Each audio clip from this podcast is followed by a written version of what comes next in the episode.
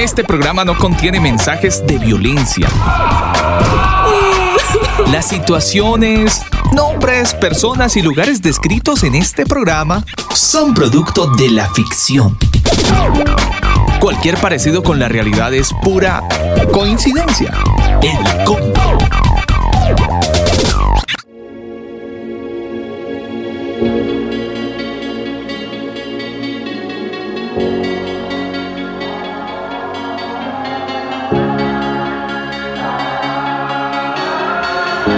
Mis queridos amigos del combo, muy buenas noches. Un saludo muy especial para toda la gente que a esta hora del día inicia su noche, sus actividades laborales.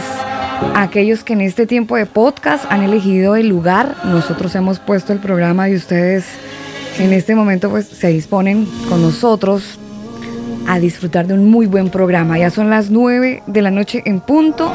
Generamos esta señal desde Santiago de Chile. Hoy es martes 13 de abril en este programa en vivo. Vámonos para Brasil justamente. Esta canción que hace Gui Brasil, la canción se titula así Yeshua. Hoy es martes de series con un tema súper interesante, entretenido y muy educativo. Si a usted le interesa conocer un poco más acerca del nombre real de nuestro Salvador, pues este programa es para usted. Si usted es de los tantos que por años le hemos dicho Jesús, em, bueno, a lo mejor hoy nos vamos a enterar de cosas, temas interesantes en esta noche que nos reúnen, por eso usted empieza a compartir este programa y empieza a invitar a sus amigos y les dicen conéctese a elcombo.com o váyase para la página de Facebook que están también en vivo generando la señal y empieza a compartir este programa mientras escuchamos esta canción de manera que más amigos, más converos, más amigos cristianos también puedan conocer este, este tema tan interesante en esta noche de series, martes de series, en este tiempo de combo. Nos vamos con música, así iniciamos el combo en esta noche.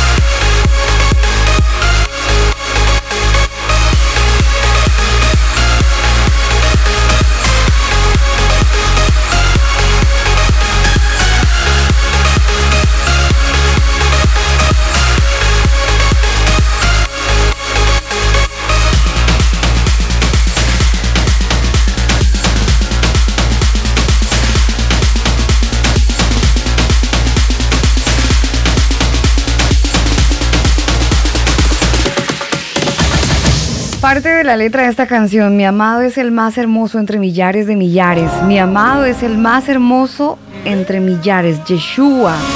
Solo quiero verte a ti, Yeshua.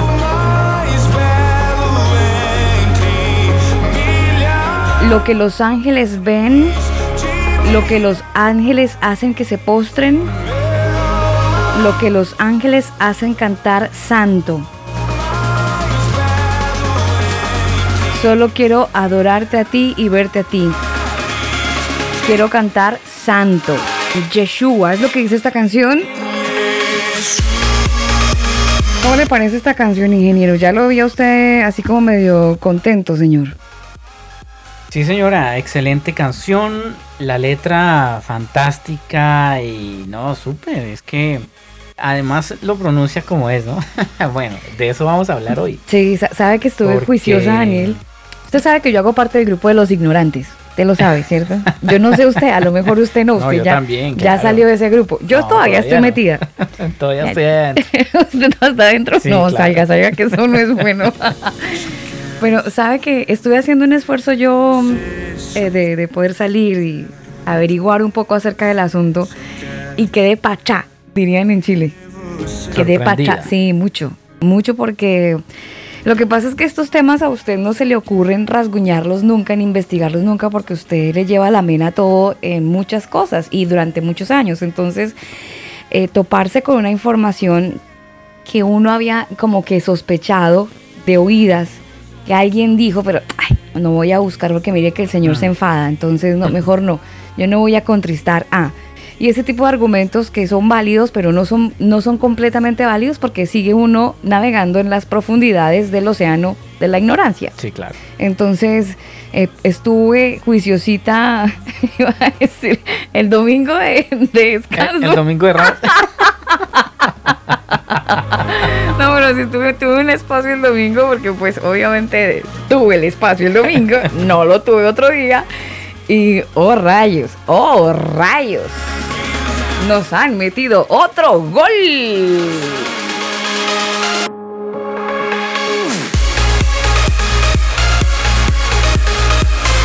Avanzamos en este tiempo de combo, ya son las 9 de la noche, 7 minutos, es martes 13 de abril. El saludo para la gente que está conectada con nosotros en algún lugar del mundo, en la ciudad de Bogotá, ya son las 8 de la noche, 7 minutos.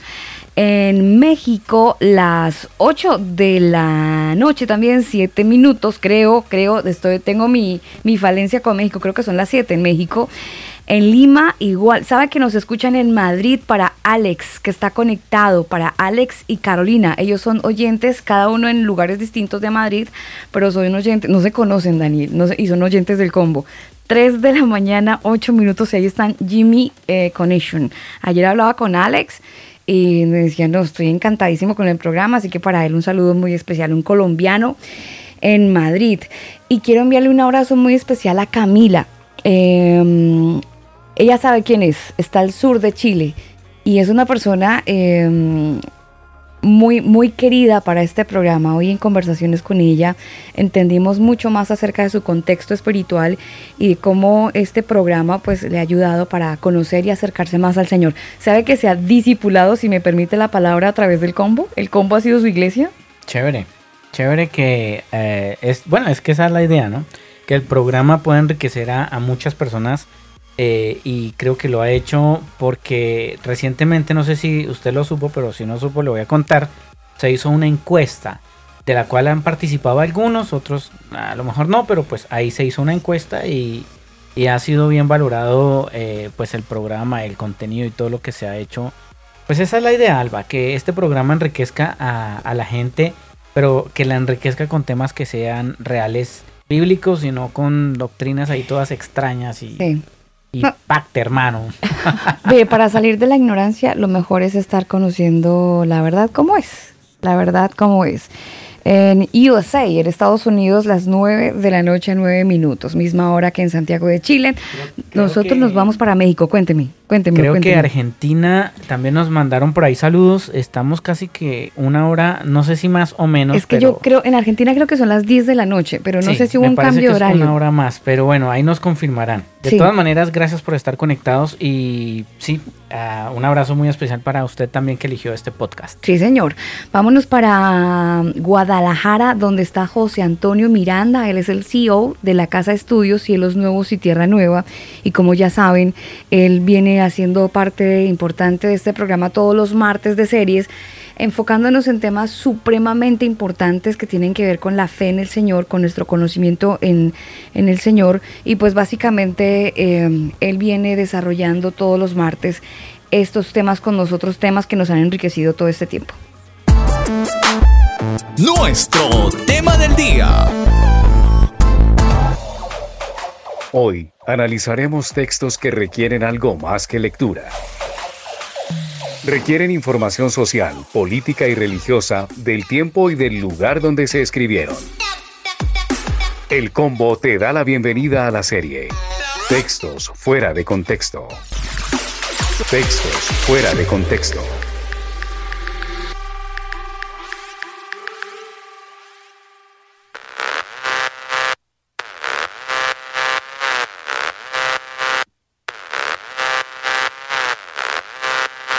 Y nos vamos para México, no sin antes saludar a nuestros amigos converos en Perú, que también reportan sintonía. Para ellos un abrazo muy especial. Nos vamos para México, así rápido, rápido, rápido, donde está Antonio ya sentado, organizado, acondicionado para estar en este bonito tiempo de combo. Antonio, buenas noches y gracias por estar nuevamente con nosotros. Hola, muy buenas noches. buenas noches, ya también por acá ya está oscureciendo. Gusto saludarlos nuevamente. Qué gusto igual, Antonio. Lo hemos pensado mucho eh, y esta semana un poco más con este tema que hoy nos reúne porque, mire, yo me rasgué las vestiduras el domingo, le voy a confesar. me las rasgué todas. Y anhelé que llegara el martes. Ok. Me las rasgué todas porque, ah, ah, Antonio, por ahí descubrí otro gol. Pero esos golazos que uno dice, ¿cómo? ¿Rayos? ¿No estaba el portero ahí? ¿O se durmió el mm. portero? Eh, sí, muy preocupada. Em, no sé, Daniel, ¿usted de repente tuvo la oportunidad de buscar algo o siguen en el grupo de los ignorantes? Yo estoy, pero estoy saliendo. Tengo una patica dentro todavía. pues mire, yo estoy también dentro del grupo de los ignorantes. Eh, pero eh, es que mire, para poder hablar de golazos hay que hablar con fundamentos y bases sólidas. O sea, usted no me venga aquí a decir que metieron un gol así por decirlo. Vámonos, ahora sí, vámonos a... A bar, vamos al bar. Exacto, vámonos al bar y revisemos la jugada, pero cuadro a cuadro para, para, para ver cómo fue el gol. O sea, esto es noche de bar. Sí, señora, noche de bar. Entiéndase en términos futbolísticos. futbolísticos no empiezan a decir, ay, Señor Jesucristo, aquí ya empezamos otra vez con lo mismo. ¿Noche de bar se vale, Antonio? Usted es el director técnico. Este, ¿A cuántas? Mira, aquí vamos a sacar tarjetas amarillas y, tarjetas rojas, pero ah. creo que van a ser más las rojas. Ok, bueno, no, sé a qué, se referían de eso de bar, no sé. Eh, ah, no, no cliqueo ahí. Ya me di cuenta que Antonio no es de fútbol.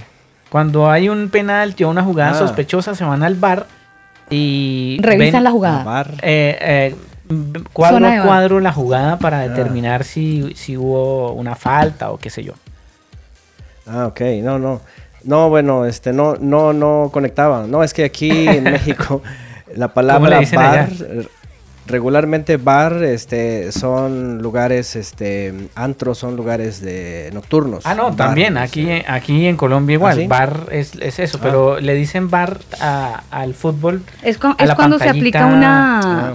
una, revisión por un tema de arbitraje, ¿no? Entonces el árbitro pitó una falta, pero no quiere... Que no está seguro de que si fue falta o no. Entonces él dice, hace señas de que me voy al televisor, al bar, a revisarlo. Y, mm. y ahí determinan eh, ya cuadro a cuadro en la jugada, diferentes ángulos, todo lo demás. Ahora con tanta tecnología y tantas cámaras. Es, eso, Daniel, la ayuda tecnológica del arbitraje. Es eso el VAR, la ayuda tecnológica del arbitraje. Entonces vamos a tener una ayuda tecnológica eh, de la historia bíblica o de la historia de la iglesia. Sí, exacto. Vamos a tener un bar. Oiga, un saludo muy especial para el señor eh, Bejarano. Está levantando la mano. Un abrazo muy especial eh, ex convero además. Ex convero, ex integrante de este programa, brincó a la TV colombiana de este humilde programa emitido en la frecuencia 95.5. Oiga, cuna de talento el combo sin querer queriendo como el chavo. Varios, varios han, han, eh, salido a la fama. Grandes ligas, sí. Las grandes ligas, sí. Nosotros seguimos aquí moliendo café, pero felices. aquí nos quedamos. Moliendo café en el bar. En, el, en el bajo perfil, sí, sí. sí. Mire, vámonos con Antonio, que Antonio yo creo que está ahí como preocupado ya con tanto bar que estamos mencionando nosotros, pero ya se le aclaró la duda de que es la ayuda tecnológica en el arbitraje. Bueno. Antonio, imagínese que yo me puse a revisar el domingo porque usted sabe que yo el, martes pasado en el programa anterior eh, aquí por el apuntador interno teníamos una voz de la conciencia que nos decía, no digan Jesús, es Yeshua. Yeshua. Yo tengo un problema con la tilde todavía. Yeshua, creo que es Yeshua, ¿no? Yeshua.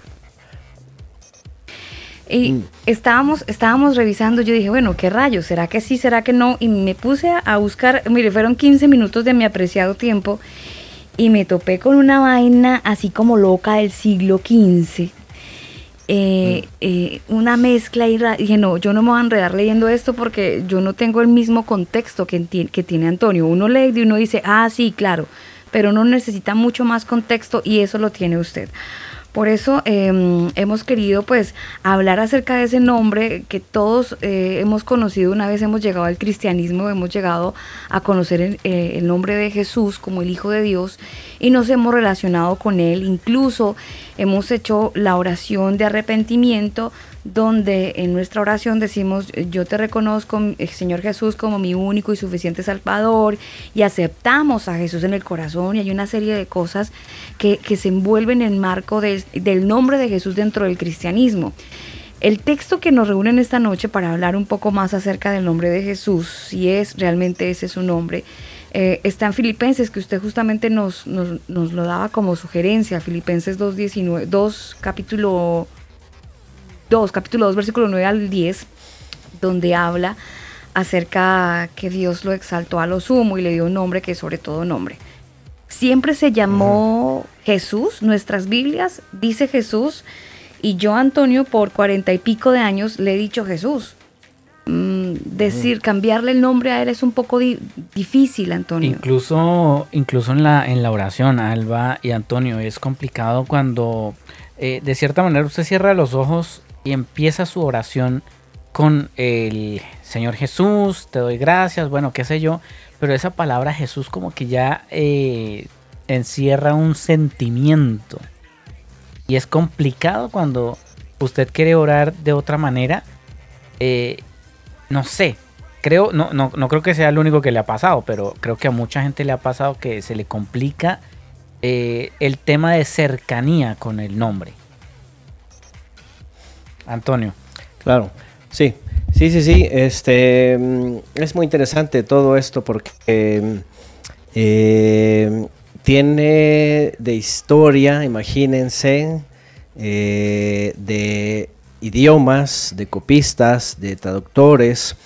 Y bueno, sí, en efecto, nosotros, nosotros como hispanos, obviamente, pues en los últimos 500 años, más o menos, poco menos, ajá, Em, cuando hay el último cambio, ¿verdad? Después de varias, después de varios cambios, de hecho ha sufrido varios cambios ¿eh? el nombre del Mesías desde su original hebreo. Y ahora déjeme también eh, sirva un poquito eh, este, esta oportunidad porque el debate sigue. De hecho, hoy día, sobre todo movimientos mesiánicos, sobre todo movimientos mesiánicos, lo que llaman de la restauración, em, este hay una doctrina que se llama así, de la restauración de todas las cosas, que proviene del judaísmo, porque el judaísmo finalmente, ahora el judaísmo está metido en todas, todos los problemas, ¿no? También, eh, eh, también desde el lado mesiánico, y digo el debate continúa porque desde el lado mesiánico hay otros movimientos que ya no solo rescatan el nombre hebreo, sino ya se van a ideologías, ¿no? Y, lo voy a comentar porque algunos se van a topar con esto, ustedes se van a topar con esto, algunos ya se han topado con esto, hay otros que incluso ¿verdad? dicen que Yeshua ni siquiera es el nombre hebreo como debe de ser, entonces ya vienen Yahushua, eh, Yahshua y este, hay un montón de combinaciones que tienen que ver más bien con sus movimientos ¿no? y con sus interpretaciones. Entonces eh, es muy importante el tema que, tocan ahora porque definitivamente desde la incursión con los teólogos del siglo IV, otra vez Constantino está metido en este asunto, eh, hasta las copias que se hicieron, ¿verdad? Al latín y luego los cambios, las modificaciones que hubo, eh, a saber, ¿verdad? en el siglo XVI, ajá, sobre algunas letras, sobre algunas fonéticas, porque todo también eh, interviene ahí, ¿verdad? Este, entonces eh, eh, termina este, este, este sonido, ¿verdad? Conocido pues actualmente, al menos en habla hispana. Y ahora déjenme decirles que para todos los hispanos es Jesús, por supuesto, ¿no? el sonido de la J que ya conocemos, ¿no? Ah, porque en inglés obviamente esto no funciona. En, inglés no funciona así, ni en alemán, ni, en otros idiomas, ¿no? Exactamente. Entonces, ajá, y, eso es muy interesante, ¿no? Porque la pregunta es, a ver, entonces, entonces eh, cada persona le va a poner según su idioma, porque yo lo que he escuchado por muchos años, ¿verdad? De pastores, es, que estamos en México, y en México es así. Ajá. Entonces, este, y no sé, como que para cada país tuviera eh, un cambio, ¿no?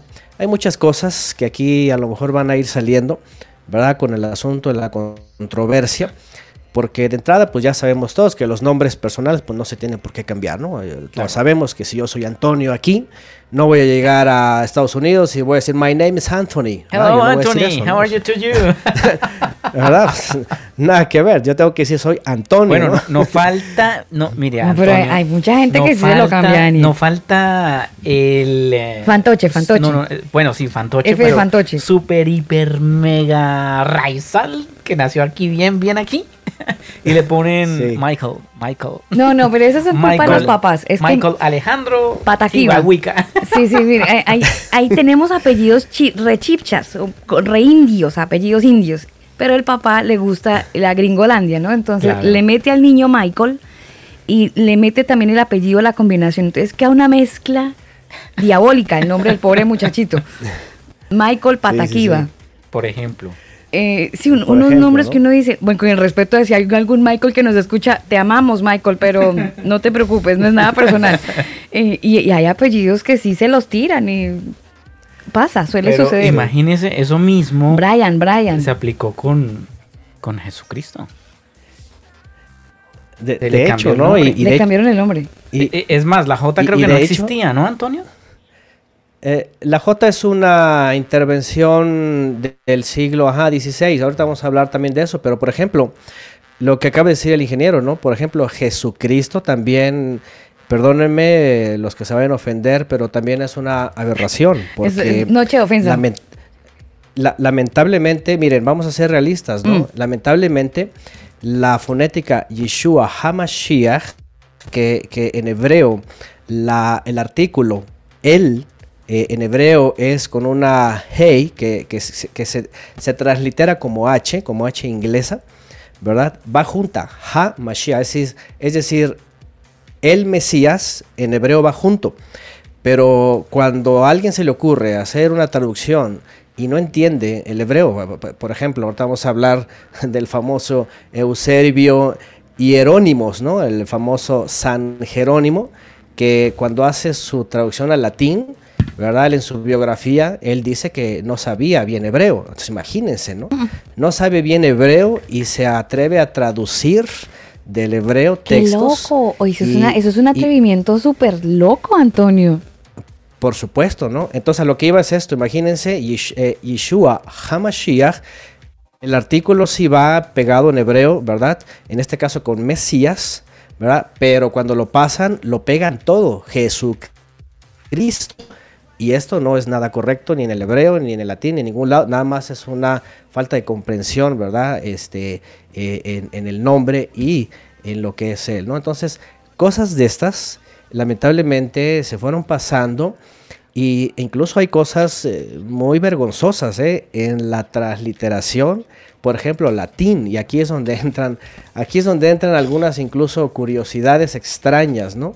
Este, porque, por ejemplo, incluso si ustedes hacen un ejercicio. Ahora que tenemos los, traductores ahí, ¿verdad? Del, ¿cómo se llama? Del, del Google. Eh, si hace un ejercicio, por ejemplo, y hagámoslo, hagámoslo, Antonio. Eso es ¿Eh? como dirían en Chile al tiro. Mientras, mientras ah, ¿Cuál sería el ejercicio, Antonio? Por ejemplo, si ustedes buscan, ¿verdad? Eh, el nombre en latín de que, que, que, le ponen a Yeshua, que es Jesús, y lo ponen, por ejemplo, ahí se van a dar cuenta que es ofensivo, lo que significa. ¿Por qué? Porque cuando tratan de pasar un nombre hebreo a otro idioma, eh, es muy peligroso porque como no están usando la raíz hebrea, se meten en transliteraciones, por ejemplo, latinas, y aquí el problema que incluyen eh, este, eh, etimologías ya de otro idioma y luego resultan cosas extrañas, ¿no? Mm. Si ustedes toman, por ejemplo, Jesús, ¿verdad? Este, que después pasó a Jesús, cuando cambia efectivamente aquella famosa iota que viene del griego y luego la pasan al latín, el i, aunque después cambia el sonido a j, pero si ustedes lo pasan al latín, es, es una ofensa lo que viene ahí. ¿Eh? Si ustedes van a ver a alguien que haga el ejercicio, van a ver incluso en el griego, ¿eh? Si lo pasan también del griego, incluso también es, ofensivo, ¿no? Este, no lo voy a decir ahora, pero los que quieran lo pueden averiguar, ¿no? Entonces, este, eh, incluso también, déjenme decirles algo, ¿sí? Que el mismo nombre, y aquí es donde vienen, aquí es donde vienen muchas sospechas e incluso muchas acusaciones, pues obviamente de personas que dicen, ¿cómo es que le llaman así al Mesías, ¿no? Porque, por ejemplo, si hablamos de un nombre hebreo transliterado y cambiado a Jesús también, ¿verdad? Eh, si, se escuchara en hebreo, ¿sí? El nombre Jesús suena algo extraño, una cosa ofensiva también, ¿no? Sí. Eh, lamentablemente, ¿no? Hay, Entonces, por acá una este pregunta, Antonio, eh, nos la hace Israel y dice que siempre ha tenido el nombre de Yeshua, pero hay personas que enseñan a decir Yahshua en vez de Yeshua. Sí, sí es otro problema también que más adelante, más adelante lo menciono. Aquí ya tiene que ver también con otros problemas de, ideologías, de movimientos, ajá, de el famoso nombre, el famoso nombre del Eterno, que en su momento ahorita voy a, mencionar esas partes también, ¿no? Entonces, este, hay muchas cosas que están rodeando esto. Obviamente vamos a ir mencionándolas algunas. Ajá. Este, no sé si alguien hizo la tarea ahorita de lo que estaba mencionando, pero si no lo hacen luego. Ah, ustedes busquen los nombres que tratan de pasar del hebreo al griego y al latín y se van a ver, se van a dar cuenta que dicen cosas extrañas, ¿no? Cosas ofensivas. Yo, yo no he dado con esa parte, Antonio. Yo sigo aquí buscando. que mi internet es lento. Lento pero seguro. Bueno. Eso en tres ah, horas lo resolvemos. Ok, en tres horas. Bueno, ahí se los, ahí se los dejo de tarea. O si quieren al final. Me, hacen otra pregunta bien interesante. Eh, ah, espérenme que se me acaba de escapar, pero básicamente, ¿cuál es la diferencia entre traducción a transliteración? Ok, eh, la traducción, por ejemplo, la traducción es eh, encontrar la palabra, podríamos decir, eh, que, coincide con la palabra ideal de un idioma a otro, ¿no? ¿Eh? De un idioma a otro, ¿no? Y transliterar es querer pasar, por ejemplo, eh, un nombre personal a otro idioma que, la, fonética se parezca, pero finalmente cambia. Por ejemplo, eh, en el caso, en el caso del nombre de Yeshua, ¿no? No, no, lo, no lo tradujeron. Fíjense, si lo hubieran traducido, hubiera sido mejor y hubiera sido Salvador. porque su nombre así es, su nombre es Salvador. El nombre es básicamente así es Salvador, como lo leemos en Mateo. En Mateo capítulo 1, el, el ángel Gabriel le dice a Miriam, le dice, y pondrá su nombre Salvador, porque él salvará a su pueblo de sus culpas. ¿sí? Por ejemplo, si lo hubieran traducido, sencillo, Salvador. Si, si lo hubieran pasado nada más como nombre personal, Yeshua, en hebreo.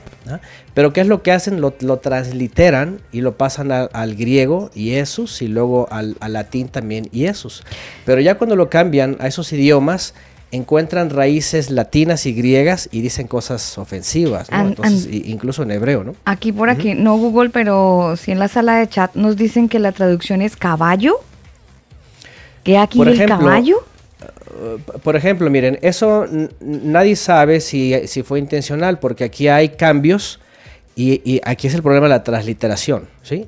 Y, ahí va, ¿no? Ahí va. Eh, quien, lo quiera lo, va a averiguar. Si ustedes se van, por ejemplo, al, al, latín, ¿sí? Fíjense, al latín y buscan eh, o hacen, hacen la, la traducción de Jesús de latín, va a salir algo parecido.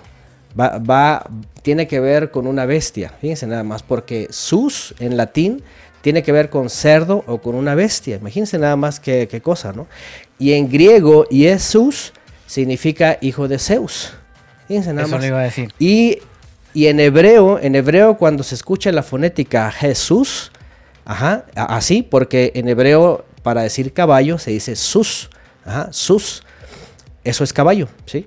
Entonces, este, cuando se escucha en hebreo algo como Jesús, se escucha como he aquí un caballo o he aquí el caballo. Entonces, imagínense en el problema en el que estamos metiendo cuando hacen transliteraciones y conectan con, con etimologías de su idioma original, ¿no? Hace una cambiadera, porque déjenme decirles que el nombre Jesús, por la transliteración y por el cambio, por ejemplo, de la fonética de la, de la iota a la latina I y luego el cambio que se hizo en el siglo XVI al sonido de J, pues lastimosamente el nombre de Jesús no tiene, no tiene significado alguno, o sea, es, es una transliteración y un cambio que no tiene etimología, no tiene conexión con ningún idioma, está transliterado de formas diferentes y lamentablemente pues ha quedado en manos de teólogos y además, por ejemplo, hace rato les mencioné del famoso Jerónimo, ¿no? Jerónimo de Estridón, que se le, se le pide, imagínense nada más hacer eh, esta copia cuando él, él escasamente conocía el hebreo, y además su famoso maestro Marco Tulio Cicerón era un paganote y le enseñaba puras cosas del mundo, pues él nada más lo toma como requisito y no le interesa lo espiritual. Al final lo, canonizan y es santo, ¿verdad? Y pasa dentro de los padres de la iglesia como un teólogo importante, pero este hace eh, eh, una cosa que hasta el día de hoy pues ha dejado, no solamente en el nombre del Mesías, en otros nombres y en otras palabras, ustedes saben, la vulgata latina es la base de, y, esta fue, fue secundada en el concilio de Trento y es la base de muchas de las versiones que tenemos hoy día. Por ejemplo, la Biblia del oso, la Biblia del oso, del famoso Reina Valera, ¿verdad? De este Cipriano de Valera y, ¿cómo se llama el otro? Bueno, ambos. Eh, son traducciones que vienen del latín, imagínense nada más, ¿no? Y de los textos griegos.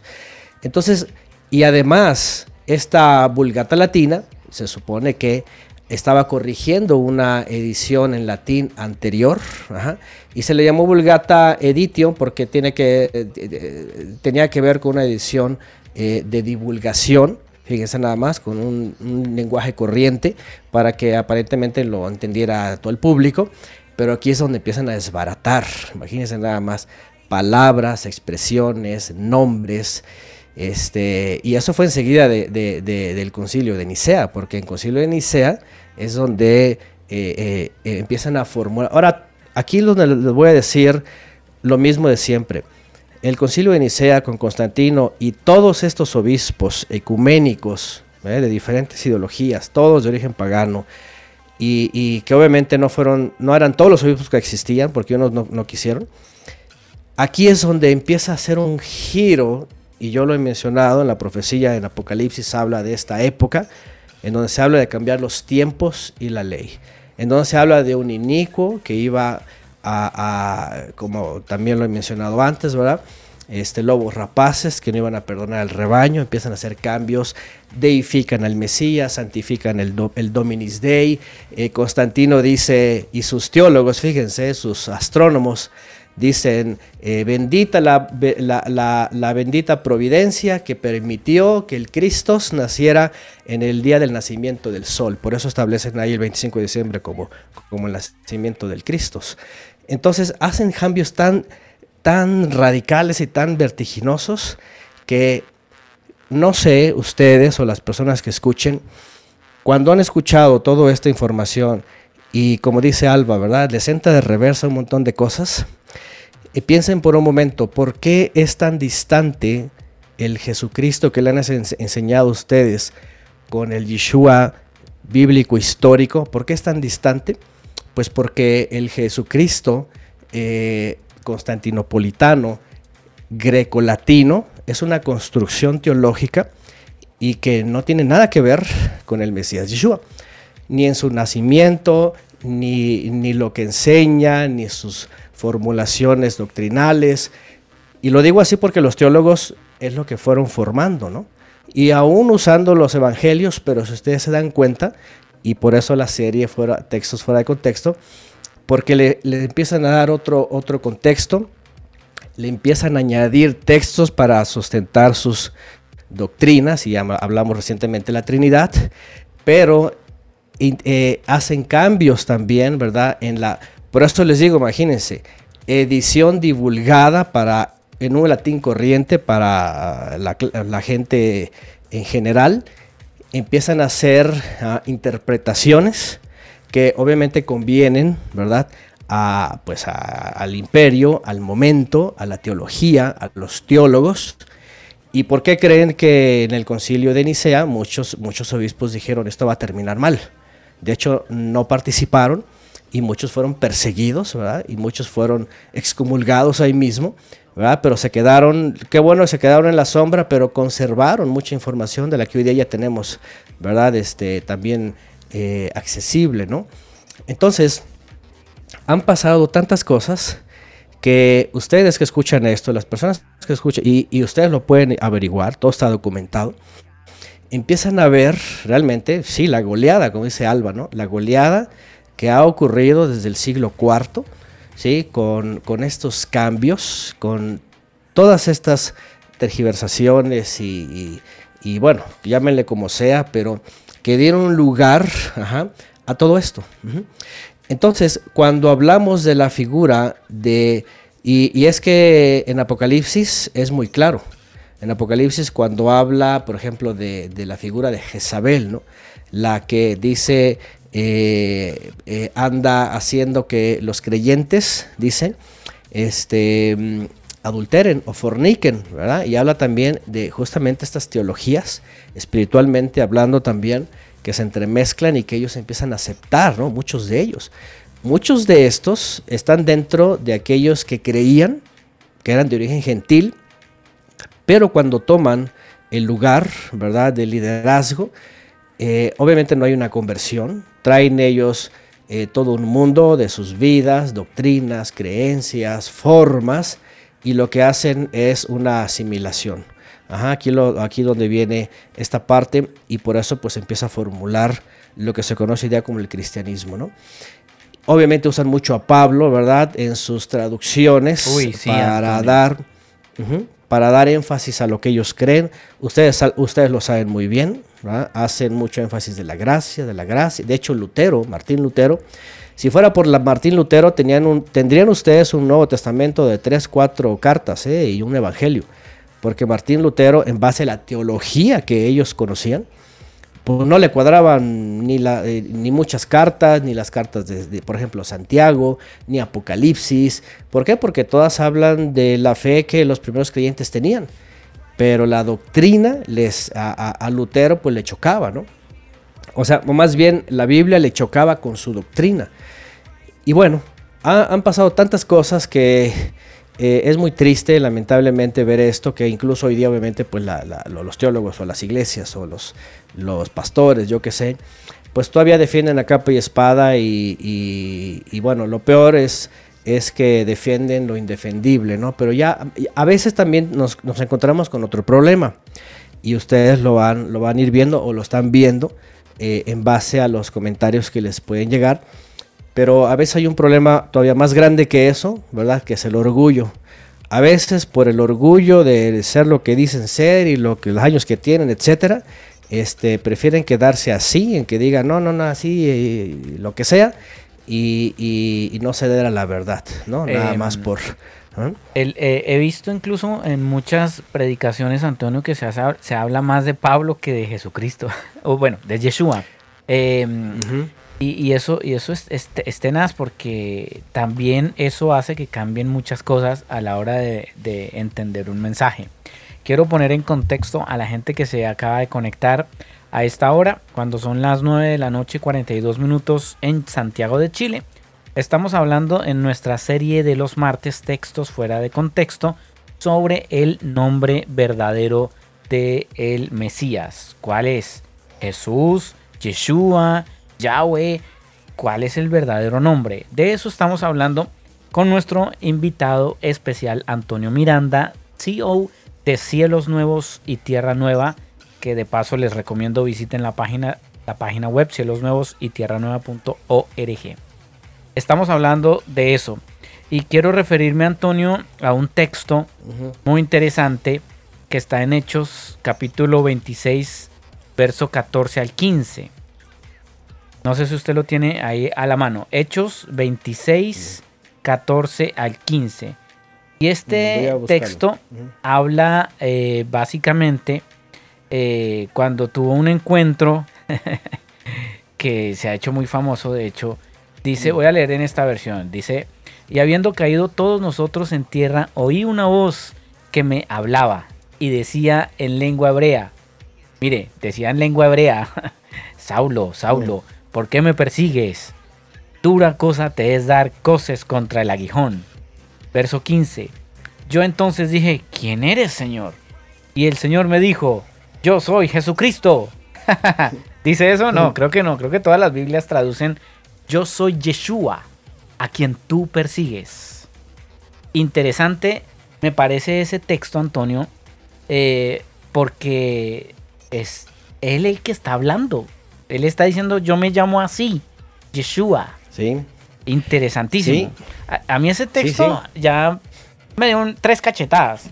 Porque uno decía, ay, pero es que estamos en español, nuestra habla es hispana, eh, la J la conocemos, entonces pues sí, es Yeshua, pero yo le digo Jesús. Y el Señor decía, no, están hechos, 26, 14 al 15. Él mismo dijo, verso 15, yo soy Yeshua a quien tú persigues. Sí, de hecho, desde Mateo 1, ahorita les voy a referir también, como dice en hebreo, aparece el nombre de Yeshua.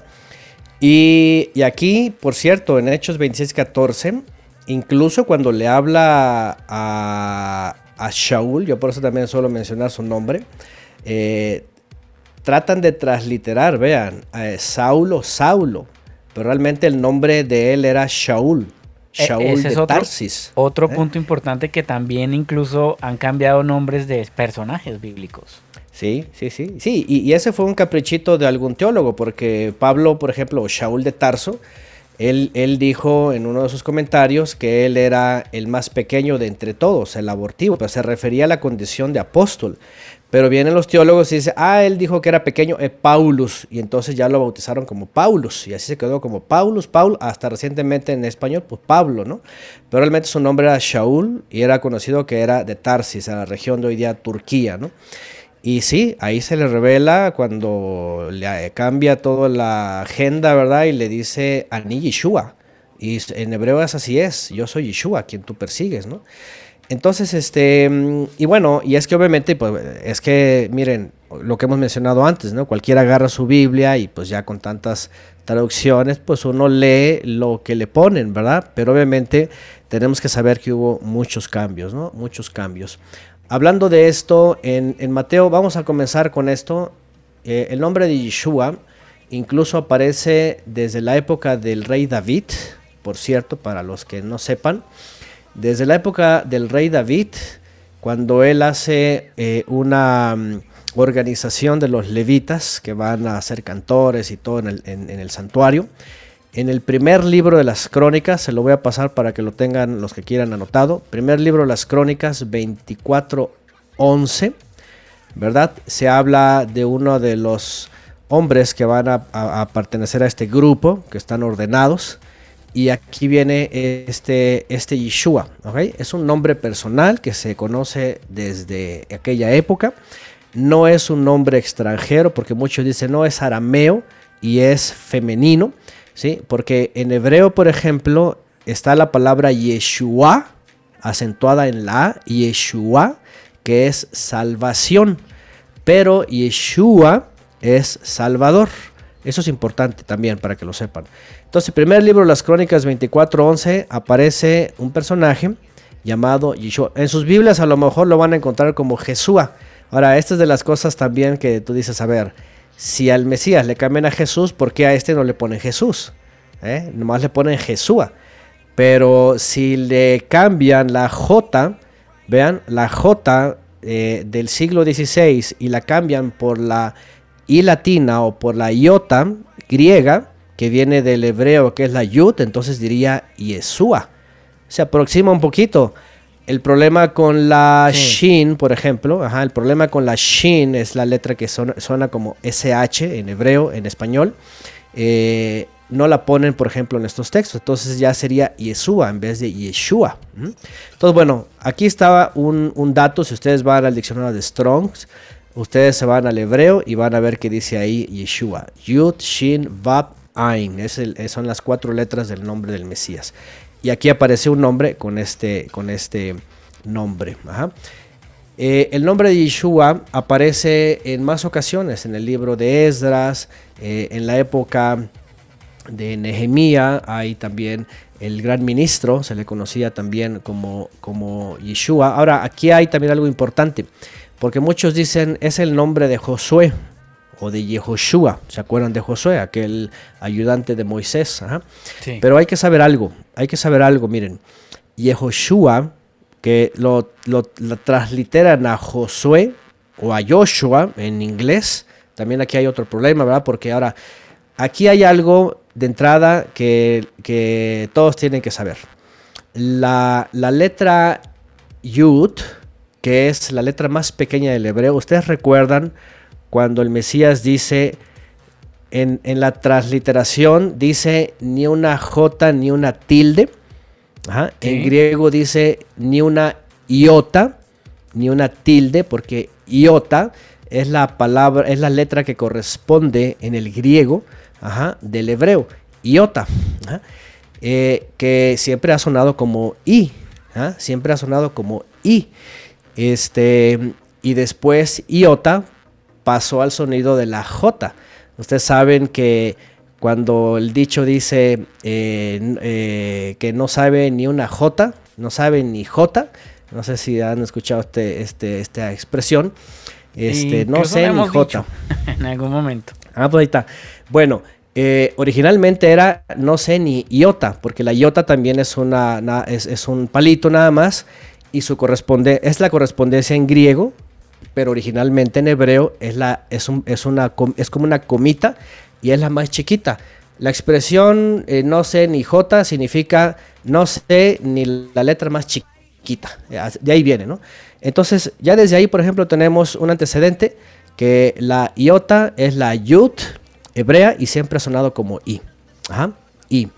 Y, y cuando viene el cambio, obviamente en el siglo XVI, y bueno, esto esto yo creo que eh, cualquiera lo puede averiguar también. Ustedes van a algo que se conoce como, bueno, ahorita no me acuerdo que hay, eh, hay una serie de, cambios en las, en las fonéticas. Y un tal Pierre de la Ramée, lo que hace él es eh, hacer una, una modificación a, a, ciertas letras, de hecho, eso fue en el siglo XVI, y, y hay, ciertos ajustes. Porque siempre estaba exigiéndose hacer eh, eh, los cambios debidos para otros idiomas. Por ejemplo, la H. La H española es muda. ¿sí? Ya por la gramática y por las leyes gramaticales y todo esto, ya, ya te dicen dónde va H. Pero al final son mudas. ¿sí? Pero era una forma de incluirla porque desde el protosinaítico y del fenicio, la, la, la hey que, en hebreo la G, la, la G es, un sonido de, de, H áspera, como en el inglés, por ejemplo, ¿no? En el inglés ustedes saben que la H sí suena ásperamente un poquito, ¿no? No como la J, pero sí suena un poquito. Hello, por ejemplo, ¿no? Eh, entonces no es hello. Entonces, ¿qué es lo que hace, por ejemplo, Pierre de la Ramée? Lo que hace es hacer estos intercambios y justamente aquí es en donde la y latina, que viene de la iota griega, que viene a, su vez del hebreo yut y del fenicio, del protosinaítico, siempre ha sido i. Este hombre es el que le da un sonido nuevo y entonces pasa como J. Fíjense nada más, y a partir del siglo XVI, entonces empiezan a, pronunciar la iota y la i latina como este J, ¿no? Y luego la... Me parece que el, gramático italiano Gian Giorgio Tricino, 1478 eh, al 1550, fue el que instituyó como, pasa la I a la J, como representantes de distintos sonidos. Ahí está. Sí, porque había, había para ellos un conflicto entre, entre la G, entre la G, entre la I y, luego tuvieron que definir, ¿verdad? Cómo iba a quedar todo eso. De hecho, de hecho, la famosa Y, ¿verdad? Que los romanos la asimilaron posterior así, ¿sí? Hay un cambio, ¿verdad? Este eh, pasa a ser la, la Y, ¿verdad? Para que tenga el sonido. Fíjense, esta lo hubieran dejado mejor. Si hubieran dejado esta ahí, y entonces hubiera, hubiera quedado mejor el, sonido de Yeshua, ¿no? Por lo menos Yeshua. ¿ah? pero lo que hacen es eh, una modificación que no conviene, por ejemplo, a la transliteración del nombre del Mesías, que ya de, de, entrada el problema fue la transliteración. ¿sí? La, transliteración eh, cambió. Si hubiera sido una traducción, hubiera sido mejor. Tradúceme el nombre de Yeshua, Salvador, Salvador y punto. ¿no? Entonces, bueno, eh, son de las cosas que vemos. ¿no? Ahora, en Mateo, en Mateo capítulo 1, ¿sí? que este ustedes también lo pueden encontrar en sus Biblias. Y estamos hablando de Mateo 1.21, ¿sí? que leemos en la Reina Valera. lo estamos viendo en vivo y en directo. Mateo 1.21. Que dice la Reina Valera y dará a luz un hijo y llamará su nombre. Y ahí viene, ¿verdad? En mayúsculas en la Reina Valera. Eh, en hebreo, en hebreo es muy sencillo. Ahora imagínense, un ángel le va a hablar a Miriam es, ella es israelita, es hebrea. Yosef, su, marido es hebreo, todos ellos son hebreos, han hablado el hebreo siempre. Imagínense, o sea, no va a aparecer un ángel y le va a decir su nombre es Jesús, ¿no? Por supuesto, el nombre de Jesús nadie lo conocía, nadie lo conoció durante 16 siglos, desde esa época. Nadie pronunciaba eso en ningún momento. Ahora ustedes pueden imaginar hay personas que dicen, no, que el nombre de Jesús, el poderoso, que no se ve que allí, que en su nombre. Imagínense dónde quedan en 16 siglos, dónde quedan esas personas, por ejemplo, que oraban con Jesús, por, por decirlo, ¿no? Este, aquellos dirían, si viniera alguien del siglo XIV o XV, dirían, están locos, ¿por qué le llaman Jesús? ¿no? dirían, toda la vida le hemos hablado Jesús, ¿eh? que es el más cercano a Yeshua, ¿no? Entonces, este, ambas generaciones en lo que sería dirían, no, ustedes son los locos, no, ustedes son los locos, ustedes cambiaron y pues, todos han cambiado, ¿no? Si ustedes van al hebreo, ¿verdad? Dice, eh, sucederá que darás a luz un hijo y lo llamarás, dice en hebreo, Et Shemo, y lo nombrarás, Et Shemo significa y lo nombrarás, Yeshua, dice Kihu, porque él Yoshia, fíjense. Ahora, en hebreo hay algo muy interesante que encontramos en los profetas, por ejemplo. Palabras que van, eh, ¿cómo se puede decir? Coordinadas y además eh, ¿cómo se dice esto? Van, este, como, como poéticamente entonadas parecido. ¿sí? En, esto aparece mucho en los profetas, cuando el Eterno habla a través de los profetas. Y aquí vemos algo, algo parecido. Dice, Et Yeshua Kihu eh, Yoshia. ¿Me entienden? Yeshua Yoshia. Salvador, porque Él salvará. ¿Se dan cuenta? En hebreo, por ejemplo, lo dice Et Jesús. Porque obviamente Jesús, que así, eh, diría, y pondrás eh, su nombre, he aquí un caballo. En hebreo no, no es nada coherente, ¿no? Imagínense que leyeran Jesús. Entonces sería este, quién sabe qué escribiría, ¿no? Pero si lo leen en hebreo, llamará su nombre Salvador porque él salvará. Et amó a su pueblo. Entonces, eh, como les mencioné hace rato, el primer libro de las Crónicas 24:11 y el resto, todo el tiempo, el nombre era muy común, hablaba de un Salvador. Ah, y les iba a hablar de la diferencia entre Yehoshua. No es el nombre de Josué tampoco, porque Yehoshua es el eterno, es salvación. Algo parecido al nombre del profeta Yeshayahu, ¿verdad? Que es salvación del eterno. Ambos personajes hacen alusión a la salvación del eterno. El Eterno salva por medio de... Pero el Mesías es el Salvador. Y aquí viene la gran diferencia. Es el Eterno el que por medio del Mesías salva. Por eso ellos se llamaban el Eterno es salvación o el Eterno salva, pero el Mesías tiene que llevar el nombre Salvador. Entonces por eso es muy diferente y por eso tiene que llevar este. ¿no?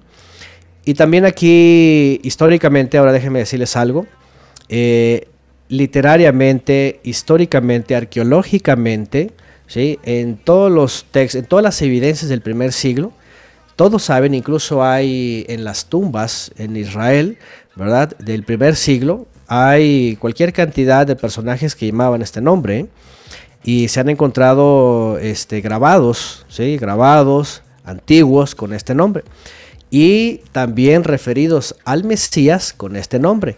Lo digo porque hay unos movimientos, ¿verdad? Este, yo, los, yo les digo como yagüistas, porque ellos dicen que, eh, que, es el nombre divino, que también aquí hay una controversia y es un problema, porque esto eh, ha generado mucha confusión entre muchos creyentes, empiezan a decir Yahweh, y esta fonética tampoco es bíblica, ¿sí? es solamente una fonética de muchas que podría haber, y que al final el famoso tetragramatón no, no tiene sonido porque son cuatro letras que están hablando de lo que es el creador. Cuando se presenta con Moisés y le dice la famosa gran expresión, ¿verdad? Yo, yo soy el que soy, el gran yo soy. Em, los hebreos, en hebreo, Ejie Asher Ejie, así es como se presenta el creador, significa yo soy el que soy, o se traduce como yo soy el que soy, pero en hebreo significa el que existe, el que siempre tiene existencia, ¿sí? es el que es, es decir, no hay nadie más, es el único y por medio del cual viene todo lo demás. Antonio. Entonces, tengo una curiosidad, ¿por qué, eh, para evitarnos este enredo, por qué no desde el inicio, desde el Génesis o desde Abraham, no sé, desde el día uno, cuando el Señor se le presenta al hombre, ¿no era mejor presentarse directamente con, su nombre Yeshua, eh, Yeshua, si lo dije bien, sí, Yeshua, y, evitarnos todo este enredo? Ah, ¿No hubiese sido mejor? Bueno, no, de entrada, de entrada hay que, hay que también recordar que no hay Trinidad. Cuando comienza el principio, empieza con el Eterno. ¿Sí? Es decir, eh, también hay que entender por qué no aparece el nombre del Mesías al principio. De hecho, ¿sí? ¿por qué no aparece? Aparece nada más, aparece nada más y como lo leemos en Éxodo, que el Todopoderoso se dio a conocer a los antepasados con el nombre de El Shaddai, que significa poderoso sustentador. Y a la época de Moisés le dijo que era el que existe. Y su mensajero nunca se reveló el nombre. De hecho, nunca se le reveló. Eh, el nombre del Mesías nunca se, reveló. Estaba escondido en expresiones o, en textos. Por ejemplo, Por ejemplo, el nombre del Mesías, dicen los antiguos, eh, es Yeshua, dicen ellos, porque, por ejemplo, en, Isaías 12, este famoso texto, ¿verdad? Que era entonado, por cierto, durante, la época previa al Mesías, eh, pensando en su arribo, ¿sí? Habla de, la, de las aguas de la, de la salvación. En hebreo se recita, Ushaten Mai Besason Mi Yeshua. Sacaréis eh, aguas de las fuentes de la salvación. Entonces dicen ellos, su nombre es Yeshua, porque dice él es en las aguas de la salvación. Entonces, textos como esos hacen alusión al nombre, ¿sí? pero nunca fue dado explícitamente. Siempre se conocía como el mensajero del Eterno, ¿sí? o la faz del Eterno, o, o el mensajero del rostro, ¿sí? que era aquel que se manifestaba a los hombres, por ejemplo, a Abraham, ¿verdad? A, Jacob, a, Noé, etcétera, ¿verdad? Que, hacía una manifestación, podríamos decirlo, este, presencial, ¿sí? Pero siempre se le conoció como el mensajero del Eterno. Cuando, incluso ustedes recordarán, no sé si alguien lo recuerda, lo pueden buscar, cuando se le aparece a Manoa, que es el padre de Sansón, él le pregunta, ¿y cuál es tu nombre? ¿Cuál es tu nombre? Y él dice, ¿por qué quieres saber mi nombre? Dice, porque mi nombre es admirable. Así como diciendo, es admirable, es, es importante, es grandioso, pero no te lo voy a decir. De hecho, no se lo dice. Y Manoa se queda con la incógnita. ¿Por qué? Porque el nombre todavía no estaba revelado. Y en los profetas estaba escondido. Por ejemplo, el profeta Isaías es donde más se menciona eh, la salvación del Eterno. Yeshua Teja, Yeshua Ti, todo el tiempo la salvación del Eterno y es una alusión al Salvador.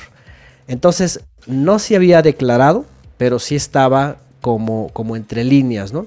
Entonces, por eso no aparece desde Génesis, si no aparece, ¿sí? Eh, y, el Eterno nada más se, manifiesta como el Shaddai, como eh, el Todopoderoso Sustentador, o como Elohim. Bueno, de hecho la palabra Elohim, que significa poderes o fuerzas, porque no está hablando de pluralidad necesariamente en el sentido de dioses, porque aquí hay otro problema, ¿verdad? En el griego, cuando lo pasan a teos y deos, porque eso viene de Zeus, ¿verdad? El problema con el, nombre genérico de Dios, los griegos pues eran todos los dioses o cualquier dios, o cualquier dios, o en el caso Zeus, porque viene de ahí, Zeus era el dios de los dioses o el padre de los dioses. Aquí también tenemos una palabra, ¿verdad? Que está interpolada, en, los textos y finalmente termina como, como teos. Que si ustedes van, por ejemplo, al libro los Hechos y empiezan a ver cuando andaban entre los griegos, cuando se refieren a Júpiter, se refieren igual de la misma forma a, Zeus. Entonces, imagínense nada más el problema, por ejemplo, las versiones, cuando están hablando de que a uno le llamaron Júpiter y al otro Mercurio, y Júpiter en griego es Teos y se refieren a Zeus. Y luego usan la misma palabra para referirse al Todopoderoso, al Eterno. Entonces, también aquí tenemos otro conflicto, ¿no? De, cuestiones de teólogos que para ellos, obviamente, y aquí déjenme decirles algo que he dicho antes, para ellos era muy fácil asociar al dios hebreo con Zeus. Porque decían, ah, pues este es el dios, es el dios de los dioses, es Zeus. De ahí viene Deus, de ahí viene Dios, o Teos. ¿ah? que hasta la fecha en algunos idiomas se usa, ¿no? como en el portugués, por ejemplo. Entonces, lo que quiero decir es de que no es simple, ajá, porque en Génesis pues, el Eterno no lo revela el nombre, ¿verdad? En el principio solamente, este, y de hecho es por eso mismo, ¿por qué? Porque la condición del hombre, ¿verdad? Este, esta caída, ¿sí?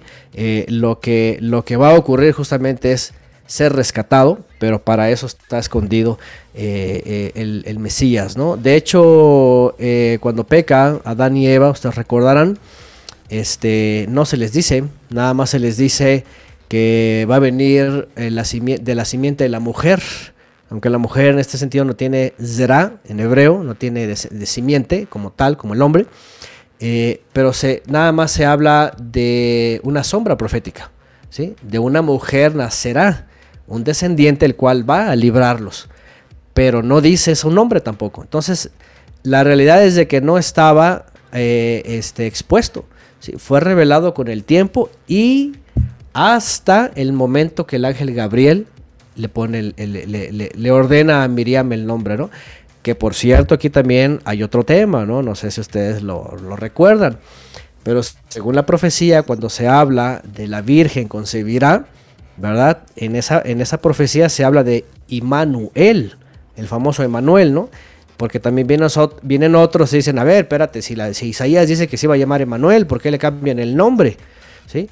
Entonces, cuando vamos a la profecía, era solamente una alusión profética, ¿verdad? De, el nacimiento milagroso, pero no se refería a que se iba a llamar así el nombre del Mesías. ¿Por qué? Porque ese texto se refería a uno, a un hijo de la esposa del rey de esa época, que ocurrió y pasó.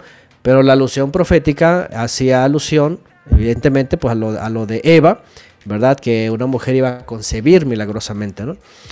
Por eso el ángel Gabriel aparece y le dice claramente, llamará su nombre, ajá, eh, este, Yeshua, porque él salvará. ¿sí? Otra vez, Et Shemo Yeshua Ki Hu Yoshia. Y ahí está este yo creo, Antonio, que para mucha gente en este momento eh, debe haber un, una nube en su cabeza con tormentas, relámpagos y recorcholis. porque deben estar muy confundidos, a lo mejor muy confrontados. Pero ¿Cómo le digo entonces? Eh, eh, yo creo que mientras uno ya entiende el concepto y, eh, desaprende lo mal aprendido, pues no creo que sea pecado que en sus oraciones digan Jesucristo, mientras van cambiando poco a poco su, manera de, pues, de referirse a él. Pero yo sí quiero resaltar algunos textos bíblicos. Ya les di uno ahorita atrás en mi intervención pasada pero quiero darles otro texto que está en Filipenses 2.9. Eh, mm. Y este texto dice, Elohim también lo exaltó hasta lo sumo y le dio un nombre que es sobre todo nombre. Y perdóneme, pero Jesús, eh, hasta el de la panadería se puede llamar Jesús. Ese no es sobre todo nombre.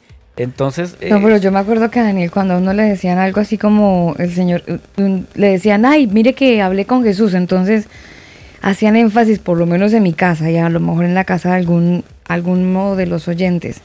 Pero ¿cuál Jesús? El Señor Jesús. Hacían énfasis que era el Señor Jesús y no Jesús, el de la panadería. Siempre, siempre como para denotar un poco de respeto para ese nombre. Pero sigue siendo un nombre común o repetido. Eh, porque también, eh, o sea, ya está Jesús o el Señor Jesús, pero también el Señor Jesús de la panadería. porque también por respeto le digo Señor, ¿no? Entonces, eh, interesante lo que dice Filipenses 2.9. Es, él le dio un nombre que es sobre todo nombre. Y Yeshua, pues, absolutamente creo que sobrepasa eso, ¿no? Oiga, Antonio, cuando una, cuando una mamá le pone a su hijo Jesús y ahorita que hay un embarazo y nos está escuchando y dice, ay, yo le voy a poner Yeshua, ¿eso está mal? Sí, porque las mamás tienen ideas cuando están en embarazo, entonces se antojan de nombres. Y a lo mejor hay alguna que ya está echando globos con la pancita que tiene y dice, ay, yo como que le voy a poner el nombre de Yeshua a mi hijo. No, miren, eh, quisiera explicarles también esto, eh, porque ahora el texto que yo les sugería es este, porque también a mí me gustaría darles mi opinión. Yo lo he, dado este estudio ya hace varios años. Digo, cuando pasamos por esta parte del estudio de Filipenses. Y, también responde la pregunta de Alba, porque eh, sería bueno en base a lo que ustedes preguntan, ¿no? Por ejemplo, Jesús se llama hasta el panadero, ¿no? Y aunque le digan Señor Jesús por respeto, pues es el Señor, ¿no? Es, es, el, el, vecino respetable, ¿no? Entonces, este, ¿cuál es la diferencia? Por ejemplo, el caso de Yeshua, ¿no? El, Mesías, ¿sí? Eh, el Hijo del Altísimo. Eh, ¿Habría pecado si alguien le pone Yeshua a su hijo? De entrada, como ya les dije antes, había personas que se llamaban así, incluso en la época del Mesías, incluso después, ¿sí? Hasta la fecha. De hecho, hay hasta la fecha a personas que les ponen así. Y, les quiero decir algo. Eh, al final, y ahorita les voy a dar mi punto de vista sobre Filipenses 2, 9 y 10, eh, como dice en griego, ¿sí? porque no le dio el nombre de Yeshua, Ajá. Eh, como, como, lo dice la, la, Reina Valera, dice, le dio un nombre que es sobre todo nombre. ¿sí? En griego dice muy diferente. Y ahí les va. Ah, les voy a responder las dos cosas. Les voy a responder las dos cosas. Solamente hay un nombre que es sobre todo nombre. ¿sí?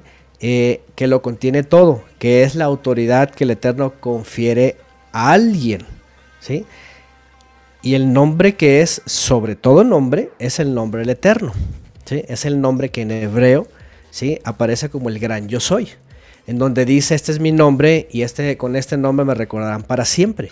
Ese sí estaba revelado en Éxodo, en Éxodo capítulo 6, si no mal lo recuerdo. Ese sí está revelado. Les voy a explicar, no se me asusten. Cuando dice que su nombre del Mesías iba a ser Yeshua porque él salvará a su pueblo de sus culpas. Otras personas llevaban este nombre, incluso lo, pueden usar y no hay pecado. ¿Por qué? Porque realmente no es el nombre de Yeshua el que, el que le fue conferido, sino que al Mesías Yeshua se le confirió, la palabra en hebreo es Haritzomai, Fíjense, Haritzomai significa que el Todopoderoso, el gran yo soy, le dio autoridad al Mesías, eso es, le confirió su nombre, o sea, el nombre que es sobre todo nombre. ¿Qué les parece? Para que, sí, para que en el nombre de el Mesías Yeshua, toda rodilla se doble. Es decir, no es en sí el nombre del Mesías Yeshua, sino la atribución superior del Todopoderoso que le capacitó a él para que por medio de él todos seamos salvos o todos se arrodillen. No sé si me estoy explicando. Es decir, el nombre, ahora en hebreo hay que saber esto, importante. Cuando se habla del nombre, no se habla necesariamente de una fonética, sino de la autoridad que el Eterno eh, ofrece, y en este caso, por ejemplo, Haritzomai, ¿verdad? Confiere, delega, concede como un anillo, Ustedes recordarán esta, esta figura ¿no? que se usó en el pasado. ¿Qué ocurría cuando el rey le confería su anillo a un súbdito? ¿Qué, qué, ocurría? Al favor, pues tenía súbdito la venia. Tenía la autoridad, mm. era como si fuera el rey mismo. Entonces, en hebreo es eso, Haritzomai significa le confiere todos los poderes, toda la autoridad para que aquí en la tierra, ¿verdad? Incluso los seres superiores y aquí en la tierra y debajo de la tierra, ¿sí? todos se postren porque el Mesías tiene la autoridad y esto cambia mucho, ¿sí? Porque eh, él, es eh, él es nombrado como Yeshua, Salvador, pero muchos se llaman Salvador, incluso hoy día aquí en México hay personas que se llaman así, Salvador, ¿sí? Hay personas que se llaman Salvador. De hecho se los ponen por lo mismo, ¿no? Porque en hebreo saben cómo viene. Pero no quiere decir que aunque se llamen Salvador, salvan. ¿sí? El Mesías sí, porque el Eterno le confiere toda autoridad. Por eso ustedes leen. por lo que significa como tal. Sí, toda autoridad, dice el Mesías, dice, toda autoridad me ha sido dada en el cielo y en la tierra. ¿Sí? ¿Qué significa esto? Que el Todopoderoso le confiere el nombre, que es sobre todo nombre. Por eso dice que porta el nombre. ¿Se acuerdan la vez pasada que les mencioné en Éxodo 20, ¿qué? 23, creo?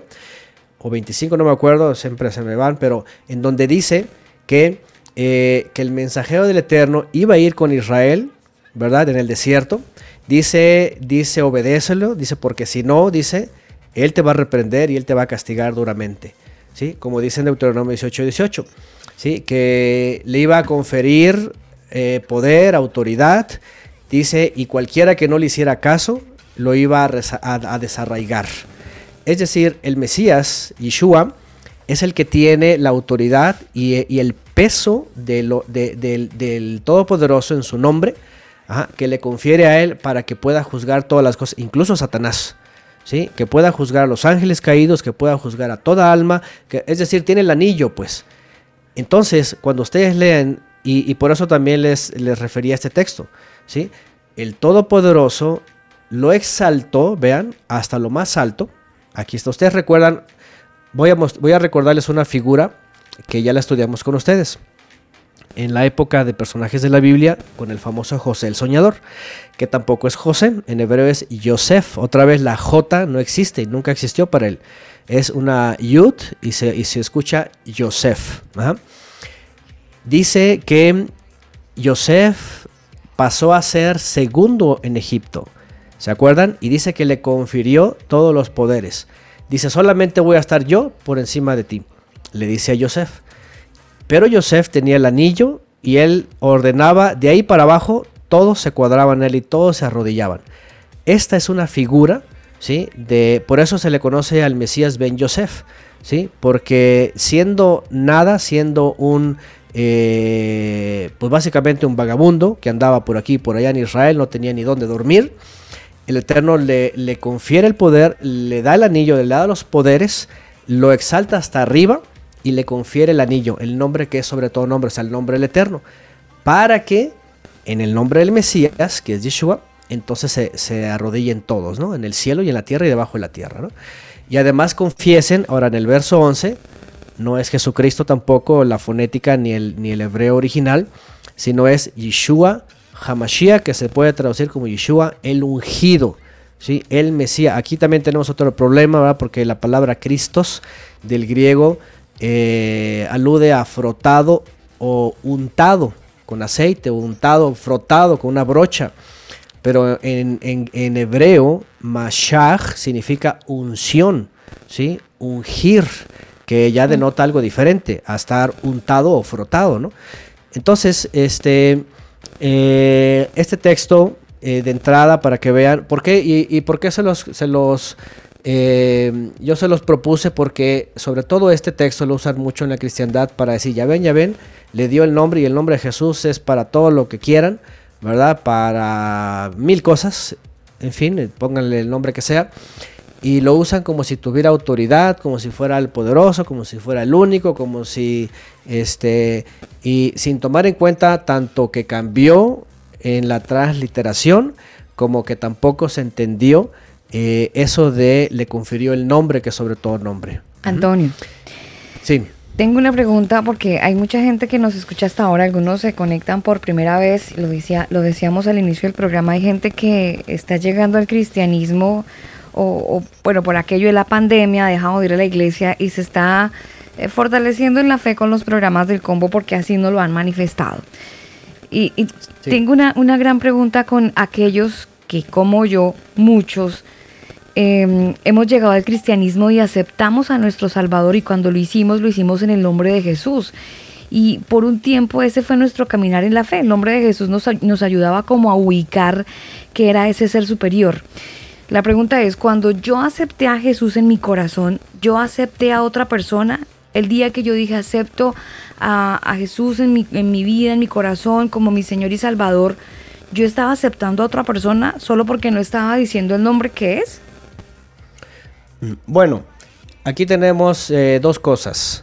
Eh, número uno, número uno, entendemos que las personas, ¿verdad?, han identificado al Mesías hebreo, al Mesías israelita, al Mesías de Israel, eh, independientemente de la teología que les enseñan, ¿verdad? En efecto, han identificado que es el Mesías de la Biblia, de una u otra forma. ¿sí? yo, yo, yo entiendo que todos este, pasaron por ese proceso, pasamos, ¿verdad? porque también a mí me tocó, ¿sí? no, no, no voy a decir que no, pasamos.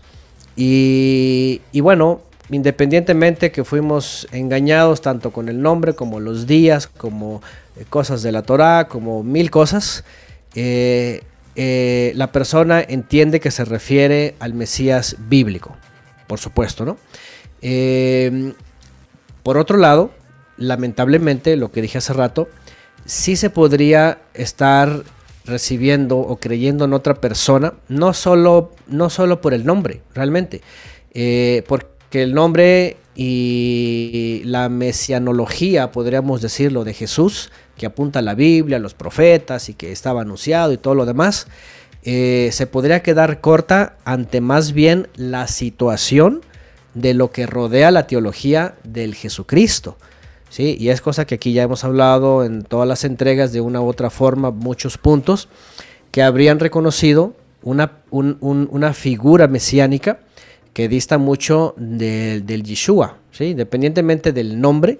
Por ejemplo, eh, la doctrina de la gracia, ¿verdad? La doctrina de, de este antinominista, ¿verdad? De que la ley ya está toda abolida, de las formas de templo, las formas de rito, las formas de culto, las formas de oración, la forma trinitaria, las formas bautismales, ¿verdad? Todas estas formas, aquí sí yo me atrevería a decir que aunque identifican una figura mesiánica bíblica, lamentablemente han reconocido a una figura crística constantinopolitana eh, teológica. ¿sí? Aquí sí podríamos decir, y yo no sé, no sé, cada quien dirá, a mí me pasó. A mí sí me pasó, ¿por qué? Porque yo, sí, yo crecí en las iglesias, yo hice la oración también, ¿verdad? De, de, las iglesias, hice mi bautismo trinitario, todo, yo crecí como cualquier cristiano a lo mejor, de iglesia, de todo esto, escuelita bíblica, este, de vacaciones y no sé qué, y dominical y todo, todo, todo, todo, ¿sí? Pero bueno, a lo mejor es diferente todos, ¿verdad? Pero yo era muy activista, yo estaba ahí, yo llegué a estar en el cuerpo ministerial, yo iba para un pastorado y mil cosas, ¿verdad? En ministerios, ayudando aquí, por allá, en todos lados, de tiempo completo. Y, les voy a contar en parte, ¿verdad? Que eh, yo fui impactado por, el estudio cuando voy seriamente, cuando ya empiezo a hacer uso de, los conceptos hebreos, las raíces hebreas, de la Torá, de todo esto, de los profetas como son. Y yo entendí que aunque pensaba en una figura mesiánica, bíblica, ¿verdad? Yo fui, me sentí defraudado. Porque al que yo intentaba creer, pues era otro mundo, era otra persona, era otra vida. Y de tanto que por eso radicalmente, o sea, yo omití por completo, al menos para mí y para los míos, el nombre de Jesús. Para mí el nombre de Jesús ya es extraño, o Jesucristo, ¿no? ¿Por qué? Porque tanto si sé hebreo, si sé las fonéticas que alude y sé que es una figura constantinopolitana y vaticana, este, yo, yo, no, yo no conecto ahí, ¿me entienden? Entonces, para mí, no sé, para mí fue como una revelación, fue algo radical. Mi oración cambió totalmente, ¿verdad? Mi, mi, incluso yo leo versiones que dicen Jesús o Jesucristo, pero yo en automático yo ya digo Yeshua o Yeshua HaMashiach o Yeshua el Mesías, como el Eterno, como Elohim o como El Shaddai o como incluso palabras que ustedes saben, ¿no? Hay palabras, por ejemplo, ahora, ahora también quiero comentar que la gente que escuche no se sienta como extraño, ¿no? Cuando escucha estos nombres o estas palabras, ¿no? Igual como tienen el amén, igual como tienen el eh, y tienen otras palabras en hebreo y que a nadie les ha incomodado. Eh, puede enriquecer su vocabulario más si lo citan en hebreo y, porque el hebreo además tiene, tiene raíz, ¿sí? es, tiene significancia, ¿no? no es como otras palabras que pues, no tienen este, eh, conexiones de verdad. ¿no? Entonces, este, yo creo, aquí, aquí sí yo quiero mencionar algo en base a la pregunta que hace Alba.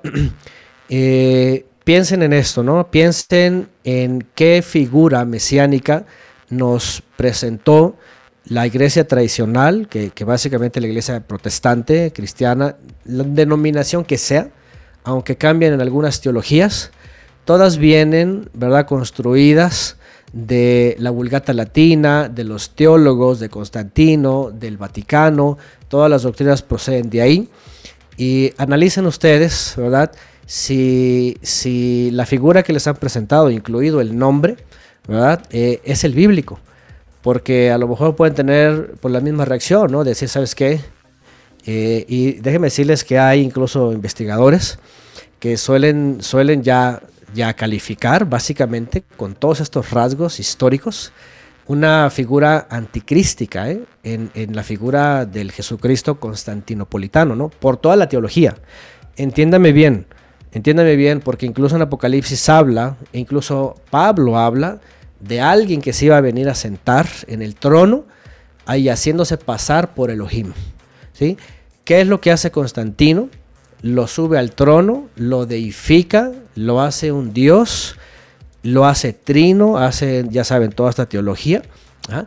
Y eso ya estaba dicho antes, fíjense nada más, 300 años antes ya lo había advertido Shaul de Tarso y había dicho que iba a ocurrir esto, que iba a venir esta anomía, de hecho, el inicuo.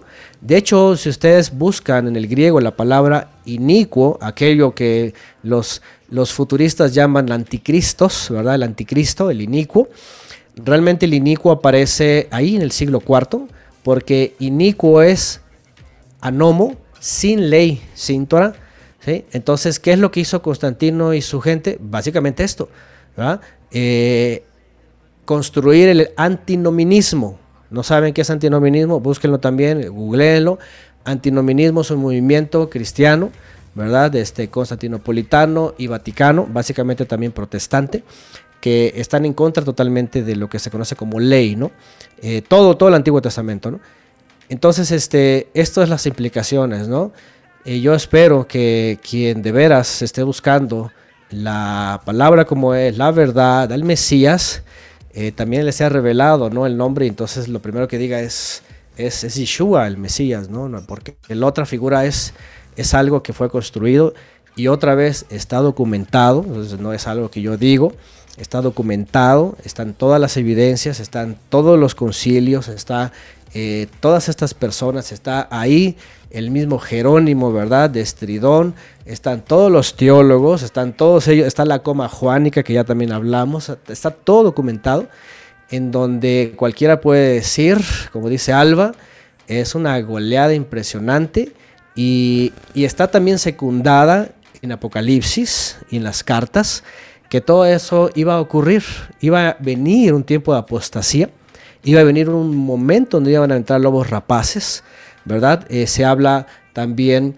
¿verdad? De este, estos personajes que son básicamente, em, eh, ¿cómo se llama? Asalariados, porque también eso ocurrió en la época de Constantino.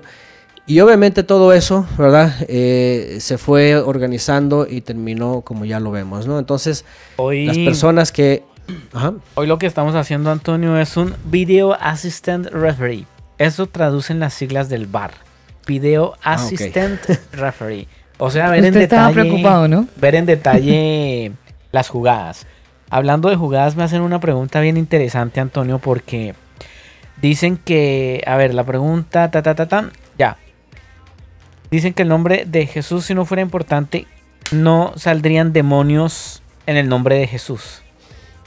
¿Qué opina usted al respecto? Mm lo que les comentaba en la entrega que tuvimos de la guerra espiritual, ¿sí? Porque, por ejemplo, lo han hecho en Estados Unidos con Jesús, lo hicieron todos, todo, fíjense nada más, lo hicieron todos los monjes exorcistas en la época medieval con, con Jesús en latín, Jesús en griego, lo hacen eh, musulmanes con Isa, lo hacen musulmanes con Alá, lo hacen un montón de gente con muchas fonéticas y, todos dicen que el nombre que mencionan tiene poder. ¿sí? Eh, hacen guerra espiritual con ese o con Jesús o con eh, este, Jesús en inglés, en germánico, en muchos nombres. De hecho, muchos dicen, ah, porque pues yo menciono el nombre de Jesús, pero olvídense, o sea, cada, los nigerianos, por ejemplo, así como se los enseñaron, así lo mencionan, eh, otros africanos, otros asiáticos, otros japoneses. Entonces la pregunta es, entonces sirven todos los nombres, ¿no? todas las traducciones o todas las... los demonios son bilingües. son bilingües, ¿no? Son políglotas. Entonces, miren, les voy a repetir lo que les mencioné aquella vez, eh, porque yo, mi respuesta es siempre la misma, ¿sí? Eh, Yeshua mismo dijo, ¿verdad? Que eh, el reino de Satanás está dividido. Satanás es muy hábil para estas cosas, ¿sí? Y no voy a decir eh, más más que lo que él mismo dice, ¿sí? Y ahí va, eh, porque un día le preguntan, hay unas personas, ¿verdad?, que están sacando demonios en tu nombre. Y, dice, le dicen sus discípulos, ¿quieres que los callemos? Y dice, déjenlos, ¿verdad? Dice, nadie puede hacerlo y a la vez estar en contra de mí. De hecho, uno que dijo, oiga, yo voy a echar demonios así en como lo están haciendo los, los discípulos de, de Jesús ah, en el nombre del tal Jesús.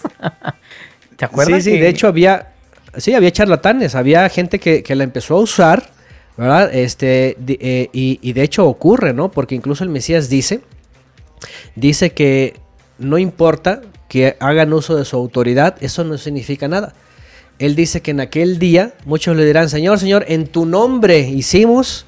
Y dice, pero yo los conozco, no sé quiénes son. Imagínense.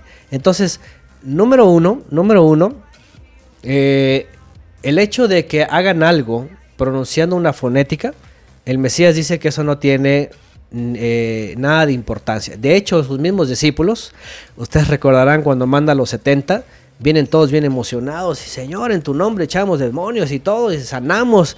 Y dice, no, no, no, no se alegren de eso. Dice, alégrense que sus nombres estén escritos en el libro de la vida. Pero de eso ni se alegren. Así como que lo dio, lo dio por, por segundo o tercer plano, ¿no? Entonces, ese es uno. Número uno es, eh, no significa que aunque los exorcistas, ¿verdad? En toda la época media usaron el nombre en latín, imagínense nada más, que traduce, eh, es decir, una bestia, así, así traduce. Si le ponen Jesús en latín, traduce, es decir, una bestia o es decir, un cerdo. Ahí se los dejo de tarea. Imagínense que ellos estaban exorcizando a medio mundo con ese nombre. Pero entonces, con la cruz además. La pregunta sería la siguiente, que también me la hacen por aquí en el chat. Un saludo para toda la gente que está también en nuestro canal de Telegram. Si usted no nos ha eh, añadido, le recomendamos que nos busque ahí como el combo oficial en Telegram.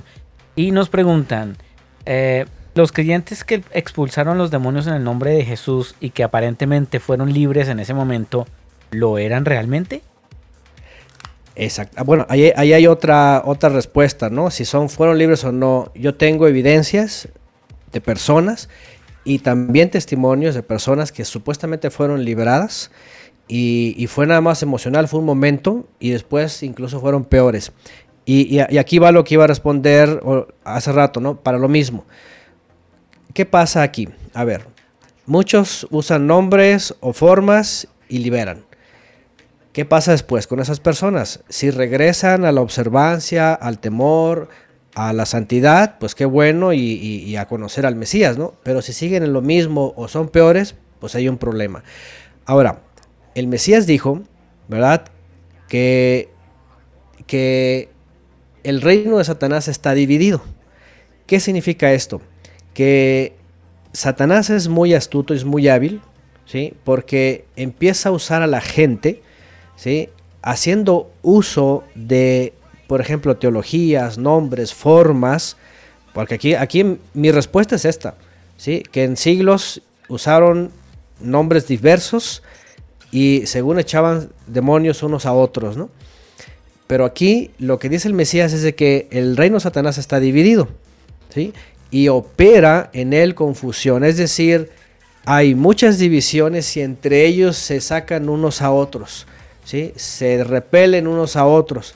Entonces alguien podría venir con un nombre X y echar demonios, es decir, él tiene el poder. De hecho, ha habido sacerdotes. Aquí en México hace unos años hubo un sacerdote que en el nombre de Jesús sanaba y de, de todo, ¿eh? de todo, de todo tipo de males. El hombre lo abandonaron, de ahí murió, quién sabe qué pasó con él, pero, pero para ellos era, era un liberador, era un sanador. ¿Sabe que me, hace acordar usted, Antonio, de una experiencia? Porque yo también estuve en esos episodios de exorcista, de sacar, echar fuera demonios a la gente, pero no faltó el que, el que decía, ah, esta gente está tan, tan llevada en su idea que yo voy a hacer el paro de que me liberaron y se tira al piso y convulsiona y botaba por la boca y ya, listo, ah, fue libre, amén, aleluya, pero el man está actuando. Sí, sí, de hecho también esto ocurre, ¿eh? ocurre, de hecho hay, hay videos incluso que hacen esto, ¿no? Eh, y, vean, ¿no? Adicional, aparte este tipo de cosas, ¿no? Todo bueno, a lo que voy es, lo siguiente, em, lamentablemente Satanás se aprovecha de la ignorancia, de... Eh, personas, de tergiversaciones, de todas estas cosas para engañar a la misma gente, porque al final, por ejemplo, por ejemplo, los exorcistas que dicen que sanan y que liberan, ¿verdad? Y la gente estaba muy bien. ¿Qué hace la gente? Se hace más católica, se hace muy católica, ¿sí? se hacen muy devotos. Entonces la pregunta es, a ver, si fue sanado por un sacerdote en el nombre de Jesús y con la cruz, ¿verdad? Y ahora se hizo bien católico y bien este, de hueso colorado, decimos en México. La pregunta es, ¿fue el Mesías Yeshua? ¿O no fue el Mesías Yeshua? Porque si lo libera, ves para que entonces vaya a conocer al Mesías verdadero, vaya a la santidad, a la observancia, a liberarse de toda religión, de todas formas religiosas. Y entonces yo diría, entonces sí, fue el Mesías que lo está santificando. Pero si ocurre con esas personas que van, que se hacen más religiosos, que se hacen, no sé, todo esto, entonces ahí, ahí es peligroso, ¿no? aquí porque como dice la palabra, el que comienza la obra dice la va a terminar. Entonces no puede decirse que está terminado si una persona dice que comenzó siendo liberado, pero su vida es un caos, ¿no? Su vida sigue igual o sigue peor, ¿no? Cosa que ha pasado con mucha gente, ¿no? U otros, por ejemplo, que fingen, como dijo el ingeniero, ¿no? Hay gente que ha sido grabada, ¿sí? fingiendo, ¿no? Nada más para ser vistos o para ser reconocidos, ¿no? Dentro de sus iglesias, ¿no? Igual con las lenguas. Las lenguas también las fingen. incluso hubo una ola, ¿verdad?, de esta doctrina en donde todo era rasha bara shabara. Imagínense, ¿no? Entonces, rasha entonces cualquiera lo repite, entonces, ah, está hablando lenguas, ¿no? Y todos repetían lo mismo. Bueno, además la Biblia advierte que eh, em, hay que interpretarlas y, decir la traducción pues a, la iglesia, ¿no? Para que la gente no entre en confusión. Es correcto. Es correcto, debe de haber un intérprete, ¿no? Y, y Shaul de Tarso dice, y si es para ti, pues en tu casa te quedas y ahí mismo te edificas tú. Porque también Shaul de Tarso dice, Shaul de Tarso dice, las lenguas son para el incrédulo, es para que crea. Imagínense nada más, ¿eh? hay mucha gente tratando de, según hablar lenguas, ¿verdad? Y ni siquiera tomar esto en cuenta. Dice es para el incrédulo, para que crea. Entonces, este, y menos creen. Antonio, eh, volviendo al tema eh, de Jesús, de Yeshua, eh, quisiera preguntarle sobre su imagen, porque siempre que pensamos en Jesús tenemos la imagen que nos ayudó a tener en mente el señor Leonardo da Vinci, por ahí en la época del Renacimiento. ¿De dónde sale mm. esa imagen, ese rostro? ¿De dónde viene? Porque hace unos años para acá nosotros cada vez que pensamos en Jesús cristianos o no cristianos, tenemos sí o sí la imagen de ese Cristo con cara delgada, un poquito de barba, claro. Yo sé que en algún momento tomamos una referencia a esto que le estoy diciendo y preguntando, pero ya que estamos hablando específicamente de Jesús, eh, ¿quién es Jesús entonces? ¿Será que hubo hay un cruce de, de, una deidad y la cruzaron con Jesús? Porque, porque entonces en este caso, ¿quién es? Y la imagen de Leonardo da Vinci, ¿de dónde sale? Claro, no, eso es otro problema, ¿no? Porque eh, hubo, cierta especulación, ¿no? Que era su pareja, que no sé qué, que tomó un modelo, que no sé cuánto. No hay este, cosas muy claras sobre eso, pero em, eh, lo que sí sabemos es de que definitivamente la, imagen así, eh, que regularmente, ¿verdad? Se ha proyectado, que es, es totalmente latina, por supuesto, es, es totalmente religiosa y no tiene, de entrada no tiene absolutamente nada que ver con el aspecto de los hebreos, porque al Mesías, por cierto, hablando de aspecto, no, no se le habla algo diferente. ¿eh? De, incluso algunos mencionan que cuando fueron a arrestarlo, tuvieron que preguntar cuál era. Porque todos, pues imagínense, llega con, llegan, ven 13 hombres y ¿dónde está o sea, O sea, todos mechudos. Todos pues mechudos y con la misma pinta. Pues todos estaban. era, el outfit de la época, por favor. Tenían que estar en la moda. Que, que bueno, no, no crean eh, necesariamente que estaban todos mechudos, ¿eh? no tenían pelo largo. Eh, los que, los que se dejaban el pelo largo eran los que tenían el voto de Nazir. Sí, el voto del nazariato, como se le dice. Oiga, Antonio, ¿y entonces cómo se cortaban el cabello así? Perdóneme, perdóneme la ignorancia. Los que andaban con mi ah. peluqueado, ¿qué eran? Oh, desde la época de los egipcios tienen, tienen para cortar el pelo y hasta rasurar sin ningún problema. Los hebreos lo hacían, los, los levitas, por ejemplo. ¿Y con qué se cortaban el pelo, Antonio? Usaban navajas, no, y es más efectivo que las tijeras. se están afilando todo el tiempo. Usaban navajas. Déjenme decirles algo, eso es algo importante porque también, no sé de dónde sacaron, ¿verdad? yo creo que del modelo que usó Da Vinci, este, así, dicen algunos que era homosexual, entonces tenía un pelo largo, sedoso y era así tipo ¿verdad? Europeo, así ojo verde y todo lo demás. Entonces, este, de ahí optaron la imagen, pero, eh, por ejemplo, Shaul de Tarso, en una de sus cartas, hablando de la comunidad de creyentes, incluso él que conocía a los hebreos de, todos los lugares, decía que tener el pelo largo para los hombres, ¿qué dice? Era pecado. Dice, no, no dice que es pecado, dice que, que, no es este, no, no, no es honroso. decoroso, ajá, o decoroso u honroso, habla de la palabra tseniut, ¿Qué significa que el promedio de los israelitas mm, eh, usaban el pelo corto, porque era, era, era parte de la imagen también varonil. ¿Quiénes se dejaban el pelo largo? Los que hacían el voto de Nazir. De hecho, ustedes recordarán que Pablo llega, o Shaul de Tarso llega en un momento dado a Jerusalén y, le dicen que, que, se lleve a alguien que también hizo un voto y van y se cortan el pelo. Fíjense nada más porque tenían un voto, el, que, lo que se conoce como el, voto del Nazareato, ¿no? Todo bueno, eh, a lo que iba es de que a, Yeshua eh, lo, veían como los demás, como hebreos, como semitas y son personas. Pero espere, espere, Antonio. Eso quiere decir que, ah. que, eso quiere decir que lo más probable es que el señor Yeshua haya tenido el cabello corto.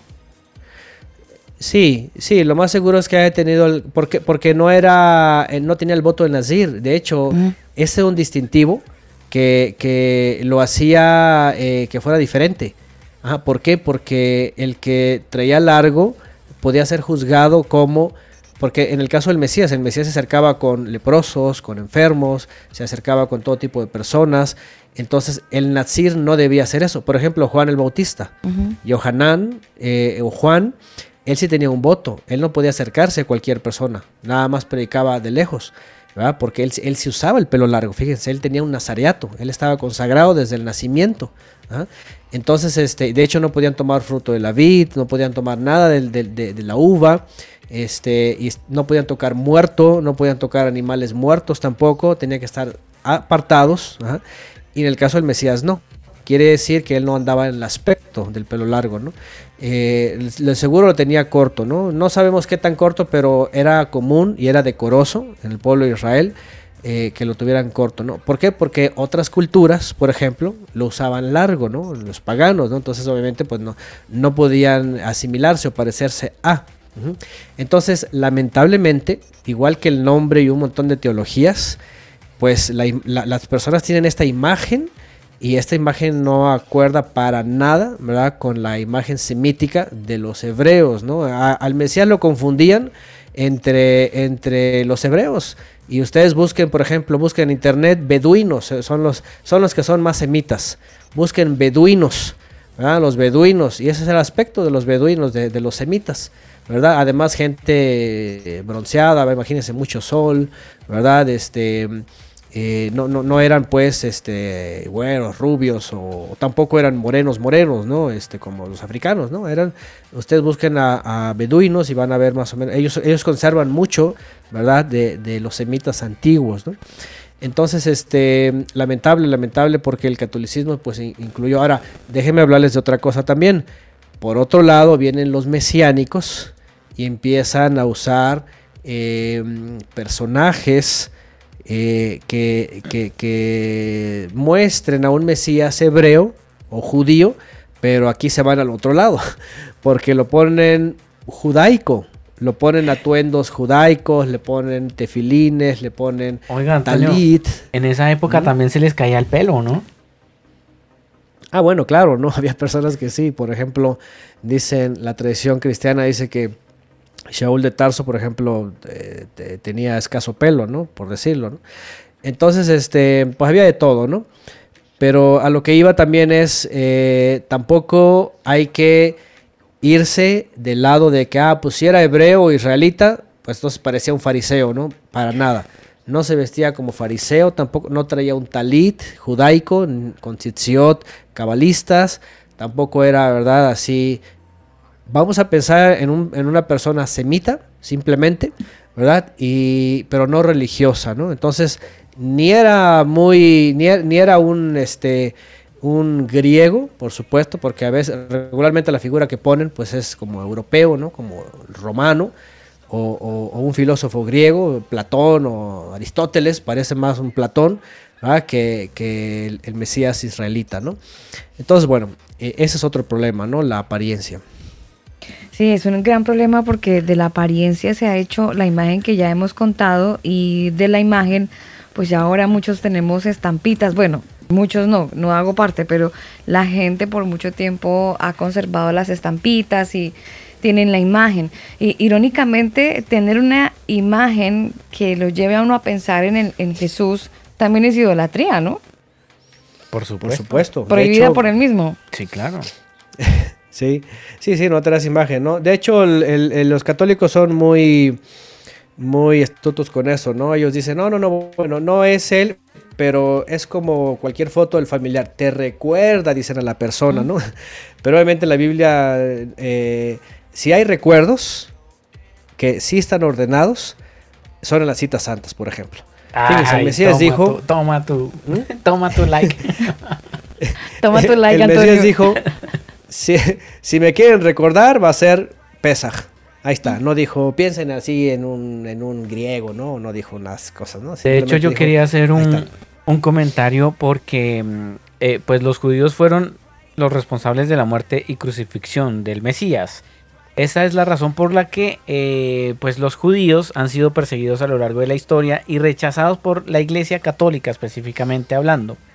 Y también es la razón por, lo, eh, por la que los judíos rechazan al Mesías. Mm, eso es interesante, por cierto, porque aquí es donde les digo que a partir de Constantino, ya, de por sí había, había un recelo, había una especie de odio infundado, ¿verdad? Eh, el judaísmo, porque ciertamente los primeros enemigos de los creyentes fueron los judaizantes, porque querían hacer que los creyentes vinieran y se circuncidaran y observaran todas las tradiciones, ¿sí? Pero no era el punto. El punto era que vinieran a guardar los mandamientos y fueran fieles al Mesías eh, y, dejaran el paganismo.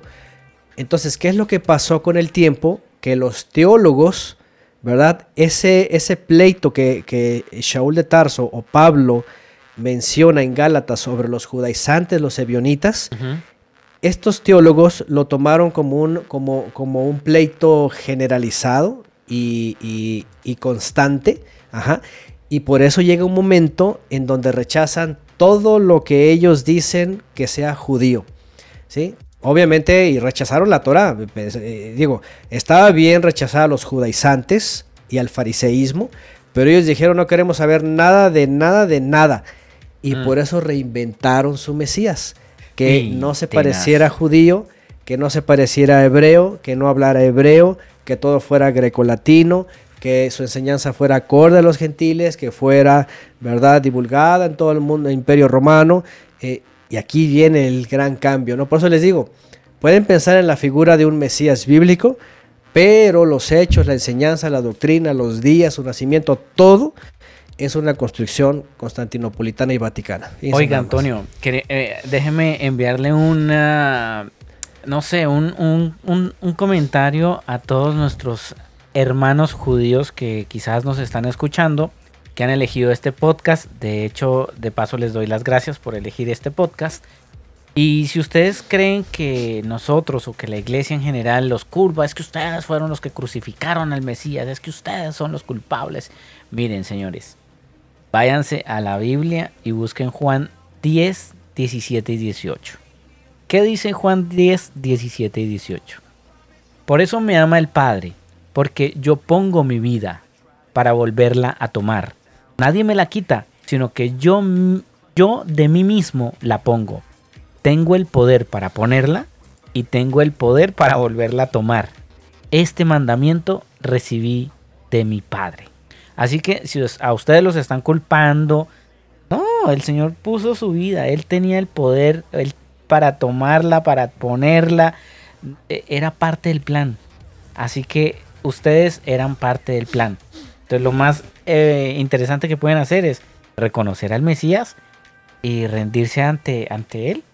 Y algo, y algo curioso, Daniel, adicionando eso que usted dice, es que hay mucha gente que dice, ah, pero es que Judas fue el malo del paseo y, y vemos a Judas como el malo del paseo, pero oiga, perdóneme, pero es que si Judas no lo hubiese traicionado, pues yo me imagino que el Señor hubiese tenido otra forma de, de haber llegado a la cruz.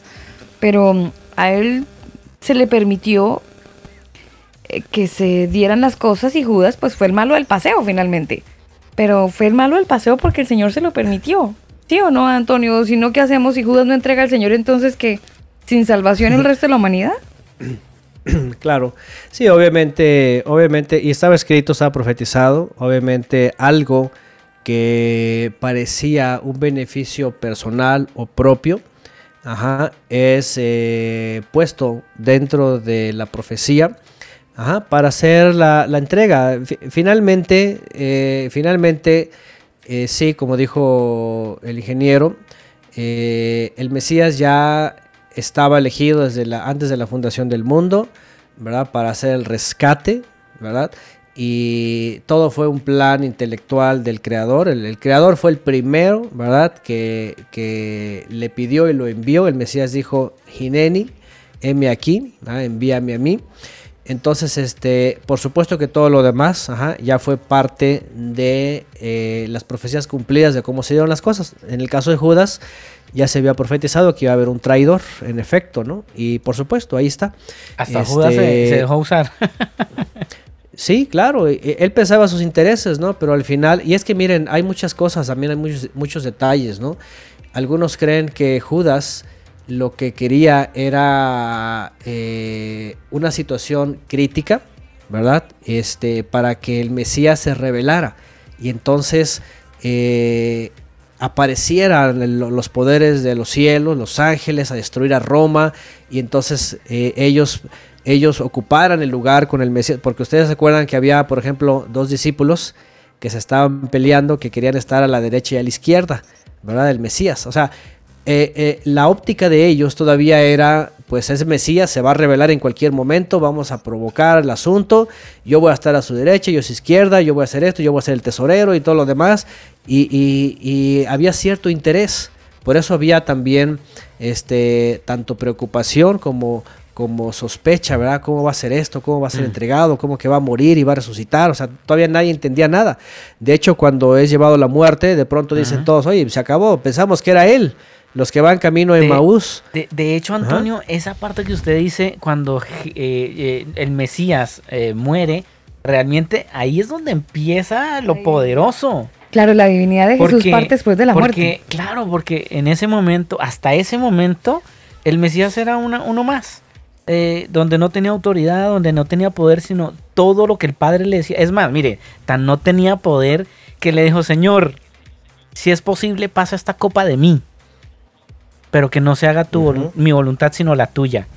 Tan no tenía poder que él estaba pidiendo al padre que no viviera lo que él sabía que tenía que vivir, pero prefirió obedecer. Y ya cuando él resucita, ahí empieza lo poderoso. Claro, claro, cuando el Eterno lo saca de los muertos es cuando se empieza a ver la profecía de que los enemigos principales eran, como dice Shaul de Tarso, ¿verdad? Los principados y las potestades, porque ni siquiera Satanás entendía lo que estaba pasando, porque estaba todo escondido. Eh, ni siquiera Satanás entendía lo que estaba pasando. Entonces, en efecto, cuando el Todopoderoso lo reconoce y lo levanta entre los muertos, dice que avergüenza a, sus enemigos. Y ahí es donde los pone debajo de sus pies. Ahí es el primer paso, en efecto, ¿no? Entonces, este, la realidad es de que, de que para ellos todavía no, no había cosas claras. De hecho, para la gran mayoría el, el asunto era político, político religioso. Era, ya llegó el Mesías, y se acabó. Se va a restaurar el reino davídico, él va a poner el orden, va a someter a los romanos, va a acabar con estos imperios mm. y viene el, reino este, de David otra vez. Eh, muchos pensaban eso. Entonces, este, claro, había todo, todo una profecía que muchos todavía no estaban notando que cómo estaba ocurriendo, ¿no? Permítame hacer un paréntesis, Antonio, porque usted habló eh, del talit que el Mesías no usó mm, talit, pero están preguntando eh, en, la, en, nuestra sala de chat de Telegram, están preguntando sobre el momento en que eh, tocó la mujer eh, del flujo de sangre, tocó la tzitzit que va en el talit del Mesías. No hay que confundir, hay, hay que ser también muy claros en, en el asunto de de los usos y costumbres, del tiempo y forma, porque ese es un tema que hace rato les mencionaba esto, ¿no? al Mesías lo sacan de Roma, sí, pero lo quieren meter en el judaísmo, en el judaísmo de, de Sura y Pumbedita para acá, ¿sí? talmúdico, rabínico, con talit, con tzitziot en el talit, eh, farisaico o, más bien rabínico. Y no, eh, si ustedes van a la Biblia, no van a encontrar en ningún lugar del Tanaj, sobre todo cuando se ordena por causa de un rebelde, ponerse los famosos tzitziot o las tiras. ¿eh? no hay talit en ningún lugar. ¿sí? La palabra es kesut y está hablando de cualquier vestimenta, sea un abrigo, sea eh, una ropa que llevan. Es decir, los famosos tzitziot que vinieron por un rebelde. ¿Sí? que también aquí hay otro tema, ¿verdad? Ya es, a lo mejor ahorita no, no es parte de, pero iban en cualquier prenda, ¿sí? Talit, no hay talit hasta Sura y Pumbedita cuando ya se convierte la religión como tal práctica en, el exilio de los judíos, ya estoy hablando del año 400 en adelante, en donde inventan el sidur, los rezos, eh, ese manto que se ponen, ¿verdad? Ese famoso manto ya toma forma ahí, tal cual ahora, y también los famosos tzitziot, los bordes. Entonces, cuando el texto habla de que tocaron el borde del manto, también si ustedes van al griego incluso, eh, no es talit, ni en el griego ni en el hebreo es talit, sino que se refiere a su vestimenta, y él traía un manto como otros. De hecho, dice la escritura que su manto era de una sola pieza, tanto que cuando lo van a juzgar, dice que... Echaron suertes por ella. Echaron suertes, ¿sabes? Para ver quién se lo quedaba, porque era una sola pieza. Claro. Exactamente, era una sola pieza. Y era, era incluso como el que usaban los levitas, de una sola pieza. Entonces, este, por eso es lo que les digo, desvinculen tanto la imagen eh, católica como la imagen eh, judaica farisaica. O sea, el Mesías no andaba como un fariseo, ni andaba con talit talmúdico ni cosas de estas, ¿no? No, Entonces era un israelita, era un hebreo, que si traía eh, su, su, vestimenta era, era, sobre la vestimenta, los famosos bordes, ¿no? Que aparecen en, el texto, ¿no? Claro. Entonces sí, no, no, no era talit eh, litúrgico. Claro, a esta hora para los amigos que se conectan con nosotros, queremos contarles que estamos en nuestra serie de todos los martes, textos fuera de contexto, y hoy estamos desarrollando y conociendo mucho acerca de el nombre de Jesús, pero lo estamos conociendo desde la perspectiva de las raíces hebreas. Yo sé que muchos dicen, pero ¿cómo así Jesús, Yeshua? No entiendo. Así como Marcela Chepatecua, que está en Bogotá, y nos dice que, bueno, ha estado escuchando el programa, ya lleva siete años en el cristianismo y está un poco sorprendida escuchando todo lo que estamos hablando. Y así como Marce, que está en Colombia, otros amigos que están en algún otro lugar del mundo, pero que dicen, a ver, yo estoy tratando de, asociar un poco toda esta información porque de repente llega así como que eh, en una hora 58 minutos no pretendemos cambiarle la mentalidad a nadie, pero sí queremos dejarle una semilla para que ustedes en su tiempo investiguen un poco y puedan eh, entender que hay algunas cosas que pues nos han sido mal enseñadas, pero el objetivo de este programa y de programas anteriores es que usted pueda despertar un poco su inteligencia, su espíritu de investigación y pueda encontrar en la palabra del Señor pues muchos tesoros escondidos porque en realidad siempre han estado ahí pero no lo habíamos entendido.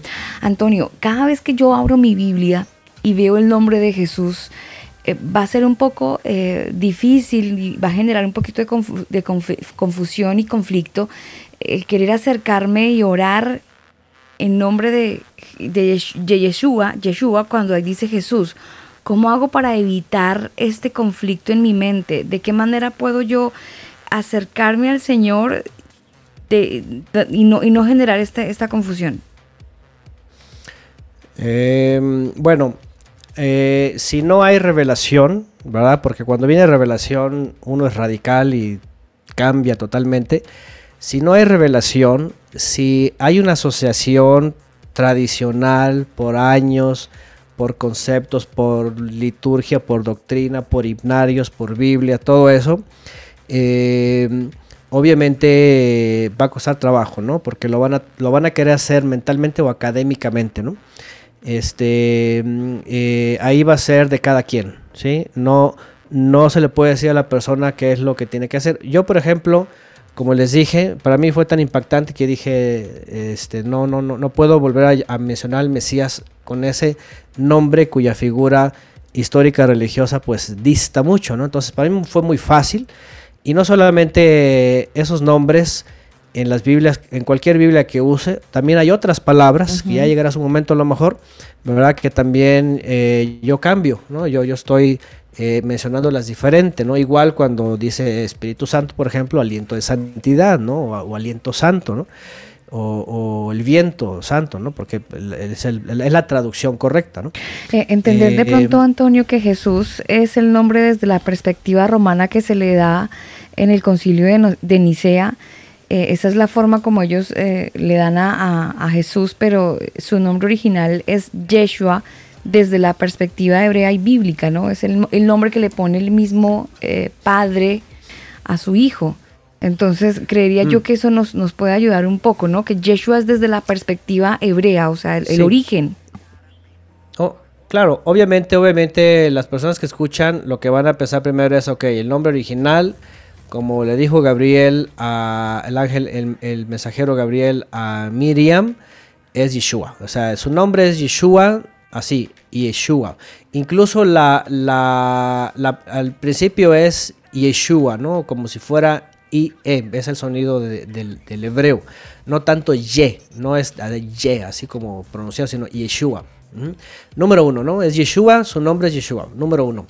Eh, número dos, sí, hubo cambios en griego y latín. De hecho, en la Vulgata aparece como Jesús. Eh, el nombre Jesús con la J áspera, eso es hasta el siglo XVI, cuando la iota griega pasa a la I latina y la I se convierte, I latina se convierte en J. Eso también eh, recuérdenlo, realmente el nombre de Jesús eh, como tal en, los, en los países hispanos es del siglo XVI, incluso del siglo XVIII, ya formalmente aceptada y escrita, porque incluso en la Biblia del oso todavía aparecía este, como IE, ¿eh? Jesús. Y ya hasta posteriormente las, en la reina, famosa Reina Valera, ya ahí aparece con el sonido de J. Entonces, bueno, sí, si hay alguien que realmente dice, ok, entonces, ¿cuál es realmente su nombre? ¿Cómo es como aparece tanto en hebreo y cómo fue la revelación? Pues Yeshua. Yeshua es su nombre y, yo creo que cualquiera que escuche esa información y se da la tarea de, documentarse más, pues va a entender que tanto los cambios, la fonética y el personaje reconstruido desde Constantinopla para acá, eh, pues no creo que lo van a volver a referir, la verdad. O sea, yo, entiendo que a veces las personas eh, no, no, tienen esta búsqueda ni, tienen eh, esta importancia, ¿no? Algunos van a decir, no, bueno, yo como sea, estamos en México, estamos en Hispania y así. Pero este, ante la información, pues bueno, ya lo sabemos. Es un tema muy importante, Antonio, porque pues hemos aprendido que em, pues el, verdadero nombre, ¿no? O sea, para la gente que a lo mejor dice, no, pero es que esto puede ser, no puede ser, bueno, ahí está, o sea, si usted quiere eh, decir las cosas por su nombre, pues llame al, al, al, eterno, al Mesías por su nombre. Eh, Jesús nos enseña, eh, enseña que Israel ha sido desechado y reemplazado por el Creador como su iglesia con la ayuda de los teólogos, pero Yeshua nunca mm. enseñó que Israel ha sido desplazado, sino que al contrario, ha sido eh, el pacto renovado, es para la casa de Israel los dispersos y la casa de Judá los judíos y todo extranjero, los gentiles que crean en él. La Biblia enseña eh, ahí en Romanos 11.1.2, digo pues, ¿ha desechado Elohim al a su pueblo? En ninguna manera, porque también yo soy israelita de la descendencia de Abraham, de la tribu de Benjamín. No ha desechado Elohim a su pueblo, al cual eh, desde antes conoció. Es bien interesante eh, este tema. Y Alba y Antonio, bueno, no sé si ustedes se acuerdan lo que yo había prometido. Eh, sí, pero tranquilo, Pere, téngalo ahí. Ya, pero. tiene una promesa ahí. Antes de dar, de dar mi promesa, creo que Mire, yo personalmente cuando estuve haciendo la investigación, porque eh, me, dejaron tarea, Antonio, y me hicieron a, eh, investigar por mi cuenta, eh, tuve una confrontación con, el tema del nombre y tuve que incluso pedir perdón por, pues por orar a, quién sabe quién. Pero bueno, creo que eso va en convicción en cada uno y es un tema, como usted decía, Antonio, muy personal, que yo creo que el mismo Padre pondrá en nosotros eh, pues la convicción de, de, decir el nombre de Yeshua como corresponde. Mire, ¿sabe yo cómo dice Daniel? Cuando pensaba en el nombre de Jesús, ahora que estoy dedicándole unos minutos el domingo, usted sabe que Jesús viene desde la perspectiva romana, ¿Y por qué desde la perspectiva romana? Porque ellos le ponen la fecha el 25 de diciembre, cruzan ahí con una fiesta pagana y a todo el mundo nos venden que nace Jesús el 25 de diciembre. Ese es otro tema. Entonces, ese es el Jesús que nos han presentado, ese es el que nosotros conocemos e incluso el que la misma iglesia cristiana, de una manera amable, evangelística, entre comillas, nos han dicho, bueno, deja que Jesús nazca en tu corazón, también el 24, 25 de diciembre, qué sé yo, y así hemos cristianizado la vaina y ha pasado de agache. Pero cuando yo pienso en Yeshua, desde la perspectiva hebrea y bíblica, el concepto radicalmente me cambia y desde algo que se viene en estos días, Antonio, y usted nos puede dar ahí una amplitud, un, poquitito, ya que estamos hablando de Yeshua o de Yeshua es que él nace en una fiesta de estas fiestas eh, bíblicas que la otra vez en un podcast o en un episodio, en una serie que estuvimos hablando acerca de si los cristianos deberíamos celebrar las fiestas bíblicas o no, hay una que se llama Sukkot. Y tengo entendido que es esa fiesta, eh, la fiesta original del nacimiento de Jesús. Y se viene te viene por estos días. Ay, perdón, perdón, sí ve que estoy aprendiendo, estoy aprendiendo. del nacimiento de Yeshua. Eh, ¿Podríamos hablar acerca de eso? Porque pues Roma nos dijo nació el 25 de diciembre y nos tragamos el sapo. Em, desde la perspectiva hebrea nos dice, es, es, en una fiesta y la fiesta se llama Sukkot. Antonio. Sí, eh, sí, todas las dataciones eh, y las, las señas en el llamado Nuevo Testamento nos, nos apuntan en efecto a que fue en Sukkot, pero no estamos cerca. ¿eh? Realmente esta festividad cae en el mes séptimo eh, del calendario hebreo, que es más o menos entre septiembre y octubre, más, más en octubre. La que viene enseguida es la de Shavuot, la fiesta de las semanas, el famoso Pentecostés. ¿sí? Eh, pero me, me equivoqué por la S, me equivoqué por la S. Sí, yo creo que sí. Pero eso es importante. Lo que va decir este, Alba es muy, muy importante, en efecto.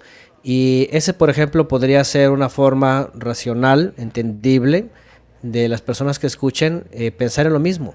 En el momento que empiece, y, todos lo saben, que piensan en Jesús, piensan exactamente, ¿no? Eh, en ese nacimiento este, invernal, eh, en este calendario, en, en, el domingo, en toda esa teología en, la teología del reemplazo, en un montón, o sea, sí, lamentablemente, aparte de la figura que hicieron en el, en el catolicismo, incluida, ¿verdad? La la famosa Santa Cena, ¿verdad? Que tampoco es una imagen hebrea. Este, en efecto, yo creo que podría ser un buen ejercicio, ¿no? Eh, cuando piensen, y yo, sé que cuando hablan la figura de Jesús, pues piensan en todo eso. Y sí, cuando hablan de la figura de Yeshua, el Mesías, cambia radicalmente, ¿no? Imagínense un, obediente al Todopoderoso, observante de Torah, eh, que guarda las festividades, que la profecía con él está en las festividades, que celebra pesas, que enseña a recordarlo ahí, etcétera, etcétera. Y que, aunque, déjenme decirles otra cosa, aunque ni en el primer siglo, ni en, ninguno de aquí, de ahí para acá, eh, ni en el pueblo hebreo eh, se celebran cumpleaños, ¿eh? lo que se recuerda de la persona es su muerte, más bien. En el pueblo hebreo siempre ha sido así, cumpleaños o natalicios no. sí, en efecto, si alguien quiere saber, la época cuando él habría nacido fue en Sukkot. ¿Por qué? Porque mm, hay referencias en el Nuevo Testamento como que también Sukkot habla de una habitación temporal. El Mesías fue como una habitación temporal en medio de nosotros. Eh, hizo que la presencia divina que habitaba en él, porque fue ungido, ahí donde viene Mashiach o Mashiach, ungido, este, la acercó para que estuviera entre nosotros. Por eso la expresión Immanuel, que aunque lo han traducido Dios con nosotros, en hebreo no, no dice eso. En hebreo Immanuel significa eh, el Todopoderoso está de, nuestra parte. ¿sí? El pueblo hebreo sabía que el Todopoderoso eh, estaba eh, acompañándolos a ellos, estaba de su parte, iba a cumplir lo que había prometido a la descendencia de Abraham y les iba a enviar un rescatista. Por eso viene Immanuel, el Todopoderoso está con nosotros, está a favor de nosotros, ¿ah? no nos ha dejado, no nos ha abandonado. ¿ah? Entonces, este, Sukkot representa eso, representa que Él viene a habitar temporalmente, aunque regresa a los cielos y nos enseña a nosotros también a ser este, eh, temporales en este mundo, ¿no? Para, para vivir una vida pues, agradable al Creador. Finalmente, el Mesías Yeshua nos enseña eso, nos viene a enseñar que con la unción del Padre que Él envía, ¿sí? vamos entonces a ser obedientes. Lo que antes no podían, ¿sí? lo que antes no podían, ahora lo podemos. Ahora podemos mantenernos obedientes, firmes en la observancia, pues dejando todo el mundo, religión, digo, me refiero pues, a cómo vive el mundo, ¿no? Porque seguimos en este mundo, por supuesto, pero vamos a vivir una vida diferente, eso es lo que nos enseña finalmente eh, el Mesías Yeshua, ¿no? Y además, por supuesto, ¿sí? Que, que no desechó a Israel, al contrario, vino a rescatar a Israel, obviamente un remanente, no, no estoy hablando que vino a rescatar a los judíos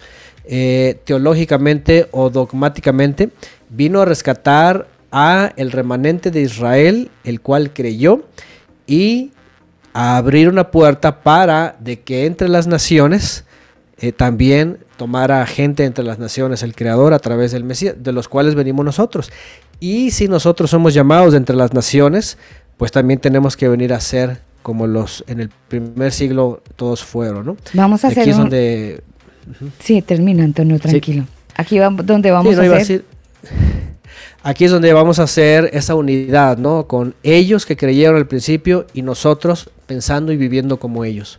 Ya, un, un remember para algunos amigos eh, converos que están conectados a esta hora. Algunos llegan por primera vez están un poquito empapándose de todo este tema que venimos dándole manivela hace ya rato, pero hay, algunos quedaron así como muy tocados, Daniel, con el nombre de que ya no es Jesús, que vamos a empezar a cambiar el chip de a poco. Eh, algunos nos va a costar un poco más, algunos otros no, pero la idea es poder ir, ir mutando esa palabra, como las vacunas. Hay que ir mutando esa palabra Jesús, que hay que irla sacando de a poco y dejar la que realmente corresponde, que es Yeshua al Padre entonces le decimos Padre, ¿cierto, Antonio? Padre, el Eterno, Todopoderoso, Él es el Padre. Su Hijo es Yeshua. Ahí estamos. Yeshua. Yeshua es la, Es que Yeshua ya es como la fonética inglesa, ¿no? Pero, pero en hebreo. Es, eh, mi inglés, es mi inglés, Antonio. Ajá. Es, mi inglés, es mi inglés. Me afecta, me afecta. Yeshua. Yeshua. Acuérdense la, la, la, acentuación en la U, Yeshua. Yeshua. Yeshua. Sí, miren, al Eterno, yo cuando me refiero al Eterno me refiero pues al que es sin principio, sin fin, al infinito, como dice su propio nombre, ¿no? Ejia significa el que es, el que siempre ha sido. No hay nadie más que exista como él, incluso es autoexistente, ¿no? Eh, cuando viene el Mesías, ¿sí? Él santifica el nombre, él dice, It Kadash Meja, dice, tu nombre sea consagrado. Entonces, cuando él enseña a orar a sus alumnos, les dice, cuando ustedes se vayan a dirigir al Todopoderoso, básicamente cuando ustedes oren, oren así, Avinu Shebashamaim, nuestro Padre que estás en los cielos. Entonces, lo, mejor podríamos decirle Padre eterno, o nuestro Padre que estás en los cielos, eh, o nuestro Padre Todopoderoso que habitas en los cielos. Eh, tiene esas cualidades, ¿no? Es eterno, es Padre eterno, es todopoderoso. Elohim, la, expresión Elohim realmente significa el que tiene todo el poder o el todopoderoso. Cuando vean Dios, simplemente pueden traducir el eterno o el todopoderoso. Simple, ¿no? Cuando se refiere al creador, ¿no? Porque también hay otra expresión para el todopoderoso que es Elión. Elión significa el altísimo, que también es un nombre exclusivo del todopoderoso, altísimo a nadie se le llama así, ni al Mesías, ni a nadie. O sea, eh, el Elión, el Todopoderoso Altísimo, es exclusivo del Creador, ¿no? Porque dice Shaul de Tarso, Pablo, que habita en luz inaccesible y que nadie le puede ver, nadie le ha visto y nadie le va a ver nunca, porque él es, él es Ruach, es aliento, ¿no? Entonces, este simple Padre nuestro que estás en los cielos, aunque así lo enseñó, aunque lamentablemente el católico pues ya lo hizo como rezo, ¿verdad? Pero la, la, sí, lo malo, ¿no? Pero igual yo por eso a veces suelo usar el hebreo primero, Avinu Sheba Shamaim, que significa nuestro Padre que estás en los cielos, ¿no? Entonces, o Padre Eterno. Nos preguntan, Antonio, que qué traducción recomienda donde venga el nombre de Yeshua. Eh, fíjense que recientemente hay algunas que lo están haciendo, pero no hacen como las cosas completas. A veces, a veces este, ponen el nombre bien, pero ponen, pero siguen poniendo, ponen, por ejemplo, Yahvé o Yahweh o, otros nombres que no están bien. Eh, yo la verdad no conozco una versión que, que, sea perfecta, no la hay. Realmente todas las versiones tienen pros y contras. ¿sí? Para estudio yo siempre recomiendo más de una para hacer comparaciones, para poder mencionar el, nombre del Mesías o, del Padre Eterno. Cualquier versión, solamente que cuando lleguen, ya saben, a esos nombres, simplemente ustedes ya tienen como el mecanismo, ¿no? En vez de pronunciar eh, la figura constantinopolitana, pues dicen Yeshua, ¿no? Sencillo, ¿no? O cuando ven Dios, pues pueden decir el Eterno o el Todopoderoso. Entonces es cuestión así mecánica de cambiar, de ir cambiando a la vez. Así es. Em, bueno, les recuerdo el texto. Yo me quedo. Este texto a mí me cacheteó Antonio y todavía me duele la, la, cara. Hechos 26, 14, 15, cuando oh, le dijo, le dijo, yo soy Yeshua, a quien tú persigues. Literalmente y tenaz. Porque pues estábamos mal. Y eso es lo, importante de estos programas, Antonio, que uno pueda reconocer pues que estaba mal. Y, bueno, si, si se está hablando de estos temas y si usted lo está escuchando, pues yo no creo que sea casualidad, es porque el Padre quiere que usted lo escuche y que realmente oremos a quien corresponde. No podemos nosotros enviar una carta eh, a nombre de fulanito, remite fulanito, pero es que si escribí mal el nombre, pues no le va a llegar.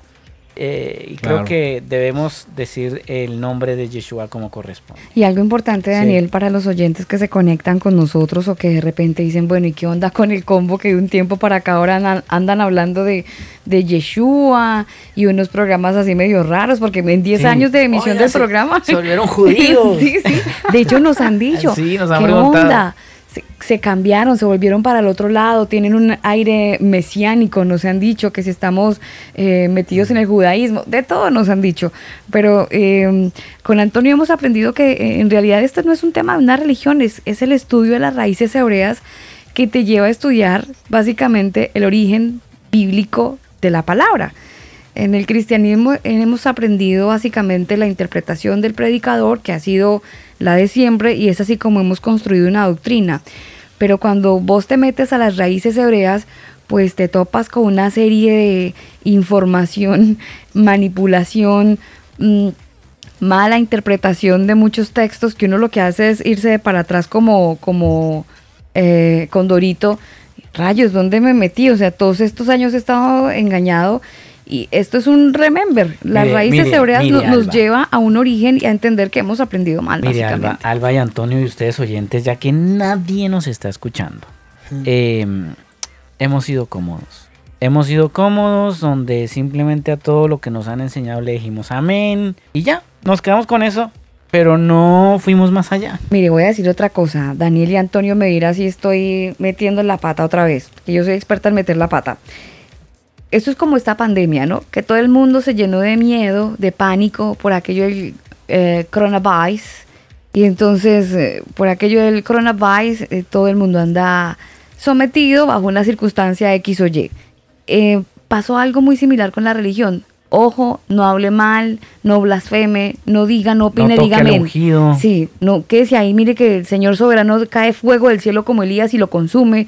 Y todo este tipo de construcción doctrinal generó en nosotros un, un miedo y ese miedo nos, nos, nos como que nos cauterizó la búsqueda, la investigación. Nos mm. quedamos con lo que el pastor decía. Sí, totalmente. Nos dice eh, Jimena Arce que hay una versión CJ que pone Yeshua. Pero no sé cuál será la versión CJ. CJ. Sí. Oiga, usted nos tenía una, una, propuesta ahorita hace un rato, ¿se acuerda? Dijo que tiene una sorpresita. Cuente la sorpresita, señor. Es que yo les había prometido, Alba, eh, el martes pasado que íbamos a tener una opción de descargar la Biblia. Eh, mm. Sí, ya hicimos la tarea, Antonio. Por fin. Ah, sí. bueno, la, la, CJ veo aquí que se llama Biblia Corona de Jerusalén. Esa, así es. Ah, ok. Entonces en esa versión, Corona de Jerusalén. Corona de Jerusalén. Ahí aparece Yeshua. Bueno, si usted quiere descargar la Biblia y tener los diccionarios y todo lo demás, está listo. Simplemente usted ingresa a elcombo.com. Elcombo.com, espérese porque yo voy a hacer la tarea. Deme un segundito para que eh, decirles exactamente dónde está. Bueno, ponen elcombo.com, se van hasta el final de la página, muy sencillo, hasta el final de la página, turututun, aparece un enlace que dice download Biblias y complementos para Android, para PC y para Mac. Ahí pensando en los amigos de, de los cerrados. Esos son mente cerrada. Está el APK para descargarlo en Android. Está la librería para esa APK de Android. Con Biblias, diccionarios y todo lo demás. Está el eSword, el software para Mac. La librería para Mac. Y está el eSword para Windows y por supuesto la librería también para Windows. Entonces se va hasta el final de la página o si usted quiere ponga elcombo.com slash download y ahí va a tener la, a disposición para que puedan descargar estos recursos. ¿Cómo le parece, Alba? No, pueden descargar la Biblia con el nombre Yeshua. Sí, sí, sí. Eh, y ahí están, hay varios diccionarios también. ¿Cómo le parece, Antonio? Muy bueno, está muy bueno porque a veces la gente anda, ¿dónde están? Y andan perdidos. Sí, eso es, una, es un buen recurso. Así que ahí está, cumplí con la misión, señora Alba Osorio. ¿Cómo le pareció? Más que la misión es la responsabilidad de todos, ¿no? Sí, porque me comprometí, entonces No, no, y, y, mire Daniel que uno tiene que ser consecuente. Si estamos aquí hablando de un tema tan importante como es el nombre original del Señor, Yeshua, eh, pues hombre, uno también tiene que dar pequeños pasos. Yo, yo sé que había caído en el mar de la ignorancia. Mentiras, no estaba en un mar, estaba en un océano. Eh, ya voy llegando poco a poco. Téngannos paciencia, pero a mí ténganme un poquito más de paciencia. Por eso el interés por el desarrollo de este programa y también por cambiar nuestro léxico, que no es fácil, pero mm, la idea es hablar con inteligencia. Eh, cuando uno empieza a hablar con inteligencia y a tener eso claro, empieza uno a ser un poco más coherente con la oración. Mire que Antonio y queridos converos, estaba haciendo yo un ejercicio sin querer queriendo, como el chavo me salió, escuchando a una amiga muy cercana en su programa de radio. Ella tiene la costumbre de hacer una oración eh, al inicio de su programa. Yo estaba escuchando el programa de aquella amiga querida y ella decía una oración que todos hemos hecho, solo que yo ya tuve una, un poco de oído crítico ella decía algo así como, Padre, te doy gracias, Señor Jesús, por favor, ayuda a cada, a cada oyente. Yo te pido, Señor, que los guardes, Papito Santo, por favor, escóndelos en el hueco de tu mano. Y la oración es bacanísima, a uno le llega y uno dice, ay, tan lindo que ora. Pero cuando usted le pone sentido común a la oración, yo decía, ¿esta vieja a quién le está orando? Esta vieja es una palabra muy colombiana referirnos a otra, a otra mujer. Yo decía, ¿esta vieja a quién le está orando? Le está diciendo, Papito Santo, escóndelos en el hueco de tu mano. O sea, el padre no murió en la cruz, no murió en el madero, fue el hijo. Ahí había una incoherencia en la oración. Eh, eh, Señor Jesús, por favor, acompáñalos, cúbrelos con tu sangre. Una serie de cosas. Hemos construido un léxico doctrinal errado, porque no hemos conocido a Dios. Es que es todo parte de ahí. Como no lo hemos conocido bien, todo, hemos hecho de todo esto un sancocho. Entonces, cuando oramos, oramos mal no oramos con inteligencia porque no sabemos como, como, como la, el orden de cada, de cada ser, en este caso el orden del Padre, el orden que tiene el Señor, y eso lo vemos, el Señor Yeshua, estoy aprendiendo, yo estoy aprendiendo, mire, la, meto y la meto al aire, o sea, no, ah. esto es sin editar. Entonces, lo rico es ir aprendiendo de a poco, ir aprendiendo de a poco y uno va desarrollando eso. Uno dice, ay Dios mío, cada vez que va a orar, Dios mío, ¿sí ve? Estas son pequeñas muletillas. Cada vez que uno va a orar, uno eh, empieza a tener un poco más de sentido a lo que está orando, porque ya no ora por inercia, sino que ora con inteligencia. Mm, claro. Sí, sí, eso es muy bueno, ¿no? Eso es muy bueno, poder analizar cómo está orando y qué está y sí se da cuenta que es un mecanismo, ajá, este pues doctrinal finalmente, ¿no? Eh, a veces es tan sencillo como y no sé si les ha pasado, yo creo que sí a todos, que a veces van a conocer a alguien o conocen a alguien y apenas escucharon su nombre o algo y hasta les da pena decirles algo que no es y tienen que volverle a preguntar, ¿cómo me dijiste que te llamas? Ah, fulano, ah, sí, sí, sí, perdón. Y, le dicen con toda la pena, así, ay, es que no sé tu nombre o no quiero decir una, una burrada, ¿no? Y decirte otro nombre o, cambiarlo, ¿no? A veces cuando son extranjeros, ¿no? Y poner atención. Ahora imagínense cuando se habla del Mesías, ¿no? O sea, tenemos que tener la responsabilidad tan grande de que si es el Salvador, pues le vamos a hablar, ¿verdad? Como le fue puesto, ¿no? Este, y, ahí es donde radica también el temor, ¿no? Y el respeto, ¿no? Mm, sí, sí, el respeto. Eso es algo fundamental que no podemos, no podemos perder. Antes eh, lo hacíamos por ignorancia. Palabra, palabra, mire, hablando, es, eh, perdóneme que la interrumpa, Alba, pero ya que habló del respeto, si usted nos está escuchando y usted es de los atrevidos que le dice el flaco, eh, el de arriba, el que, no sé. Chucho. Eh, eh, o sea, ubíquese, ubíquese. Y, y, no, sea, no sea tan falto de respeto. ubíquese, en serio, en serio. Si, si, usted se cree chabacán y es que no, es que yo soy un, un influencer cristiano y que no sé qué, mijo, bájese de esa nube porque usted está faltando al respeto. Y si quiere hacer de esto un show o, una performance eh, simplemente para ganar seguidores, pues haga otra cosa. Vaya, vaya, vaya hacia el mundo y hágase otra, otra cosa, pero no falte el respeto de esa manera. Claro. Sí, sí, sí. A veces este ya no solo se omite lo, lo que se omite, exactamente lo que dice el ingeniero. A veces ya la gente es, es eh, totalmente respetuosa y, y además creo que personas de estas realmente no, no, no, no han eh, nacido ni de nuevo, no son personas transformadas, no conocen nada. Y sí, nada más es su show para, pues para quedar bien y, más a hoy, hoy día, ¿no? Con los, con los likes y todas esas redes sociales, ¿no? Sí, total. Pues Antonio, gracias por eh, esta clase, esta clase esta noche, este, este momento, este tiempo. Ha sido muy interesante conocer el desarrollo y el origen del nombre de Yeshua Yeshua, lo dije bien, ay Dios mío, me falta, me falta algo, pero ahí tengo una pequeña voz en la conciencia. Le voy a poner a hacer planas. Gracias. ¿Sabe que mire, voy a ir a mi casa y voy a escribir en las paredes Yeshua. Yeshua. póngale tilde en la U. En la U. es que me dijeron que iba sin tilde, Daniel. Pero póngale en la U. ¿Pero que, con tilde o sin tilde? En la U, no en la E. Yeshua. Ni en, la, A. Pero va con tilde o sin tilde, Antonio.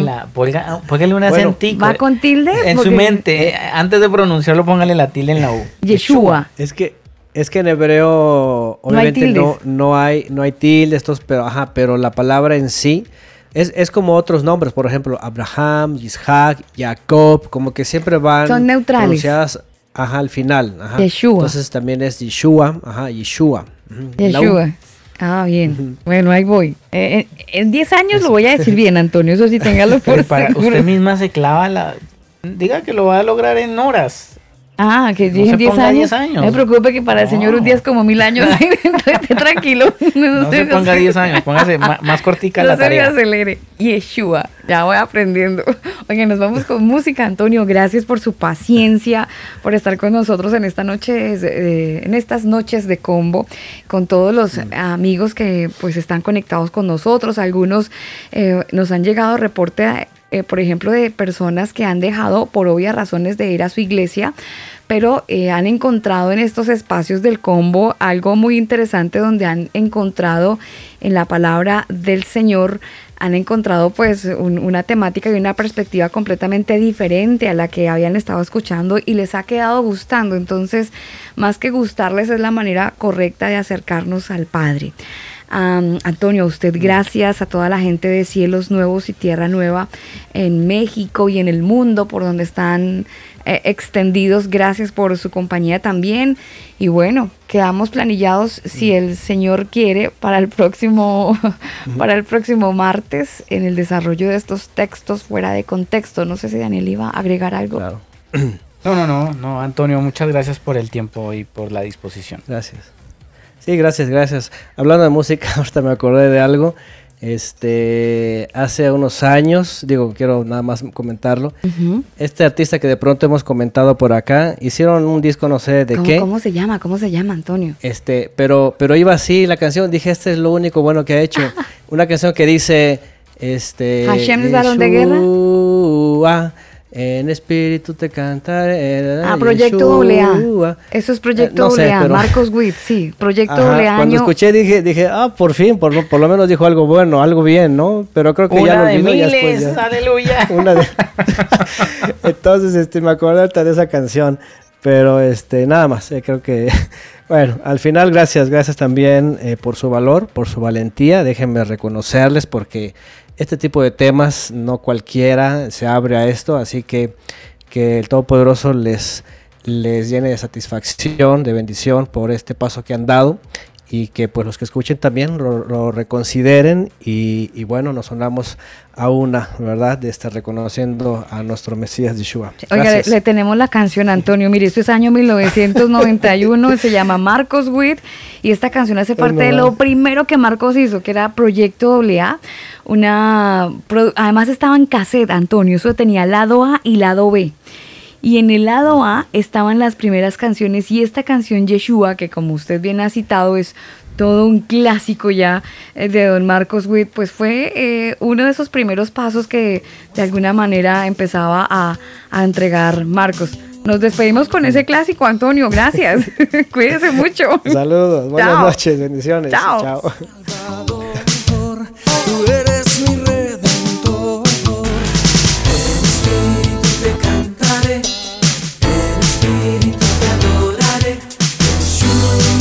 Así nos despedimos a ustedes, gracias. Si el Señor lo permite, estaremos de regreso en una nueva emisión del Combo. Les amamos, queridos comberos. Gracias por su sintonía. Recuerden que este podcast lo encuentran en unos minutos en todas las plataformas digitales. Se cuidan y nos despedimos con Marcos Witt y esta canción.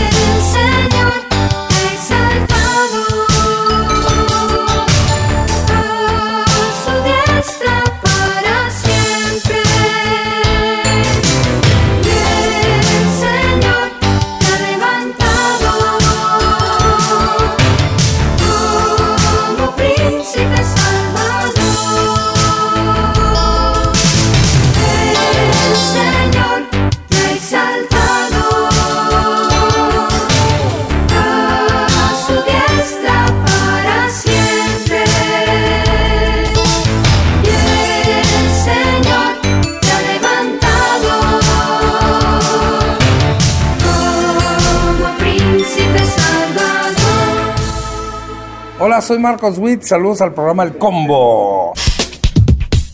Este programa no contiene mensajes de violencia.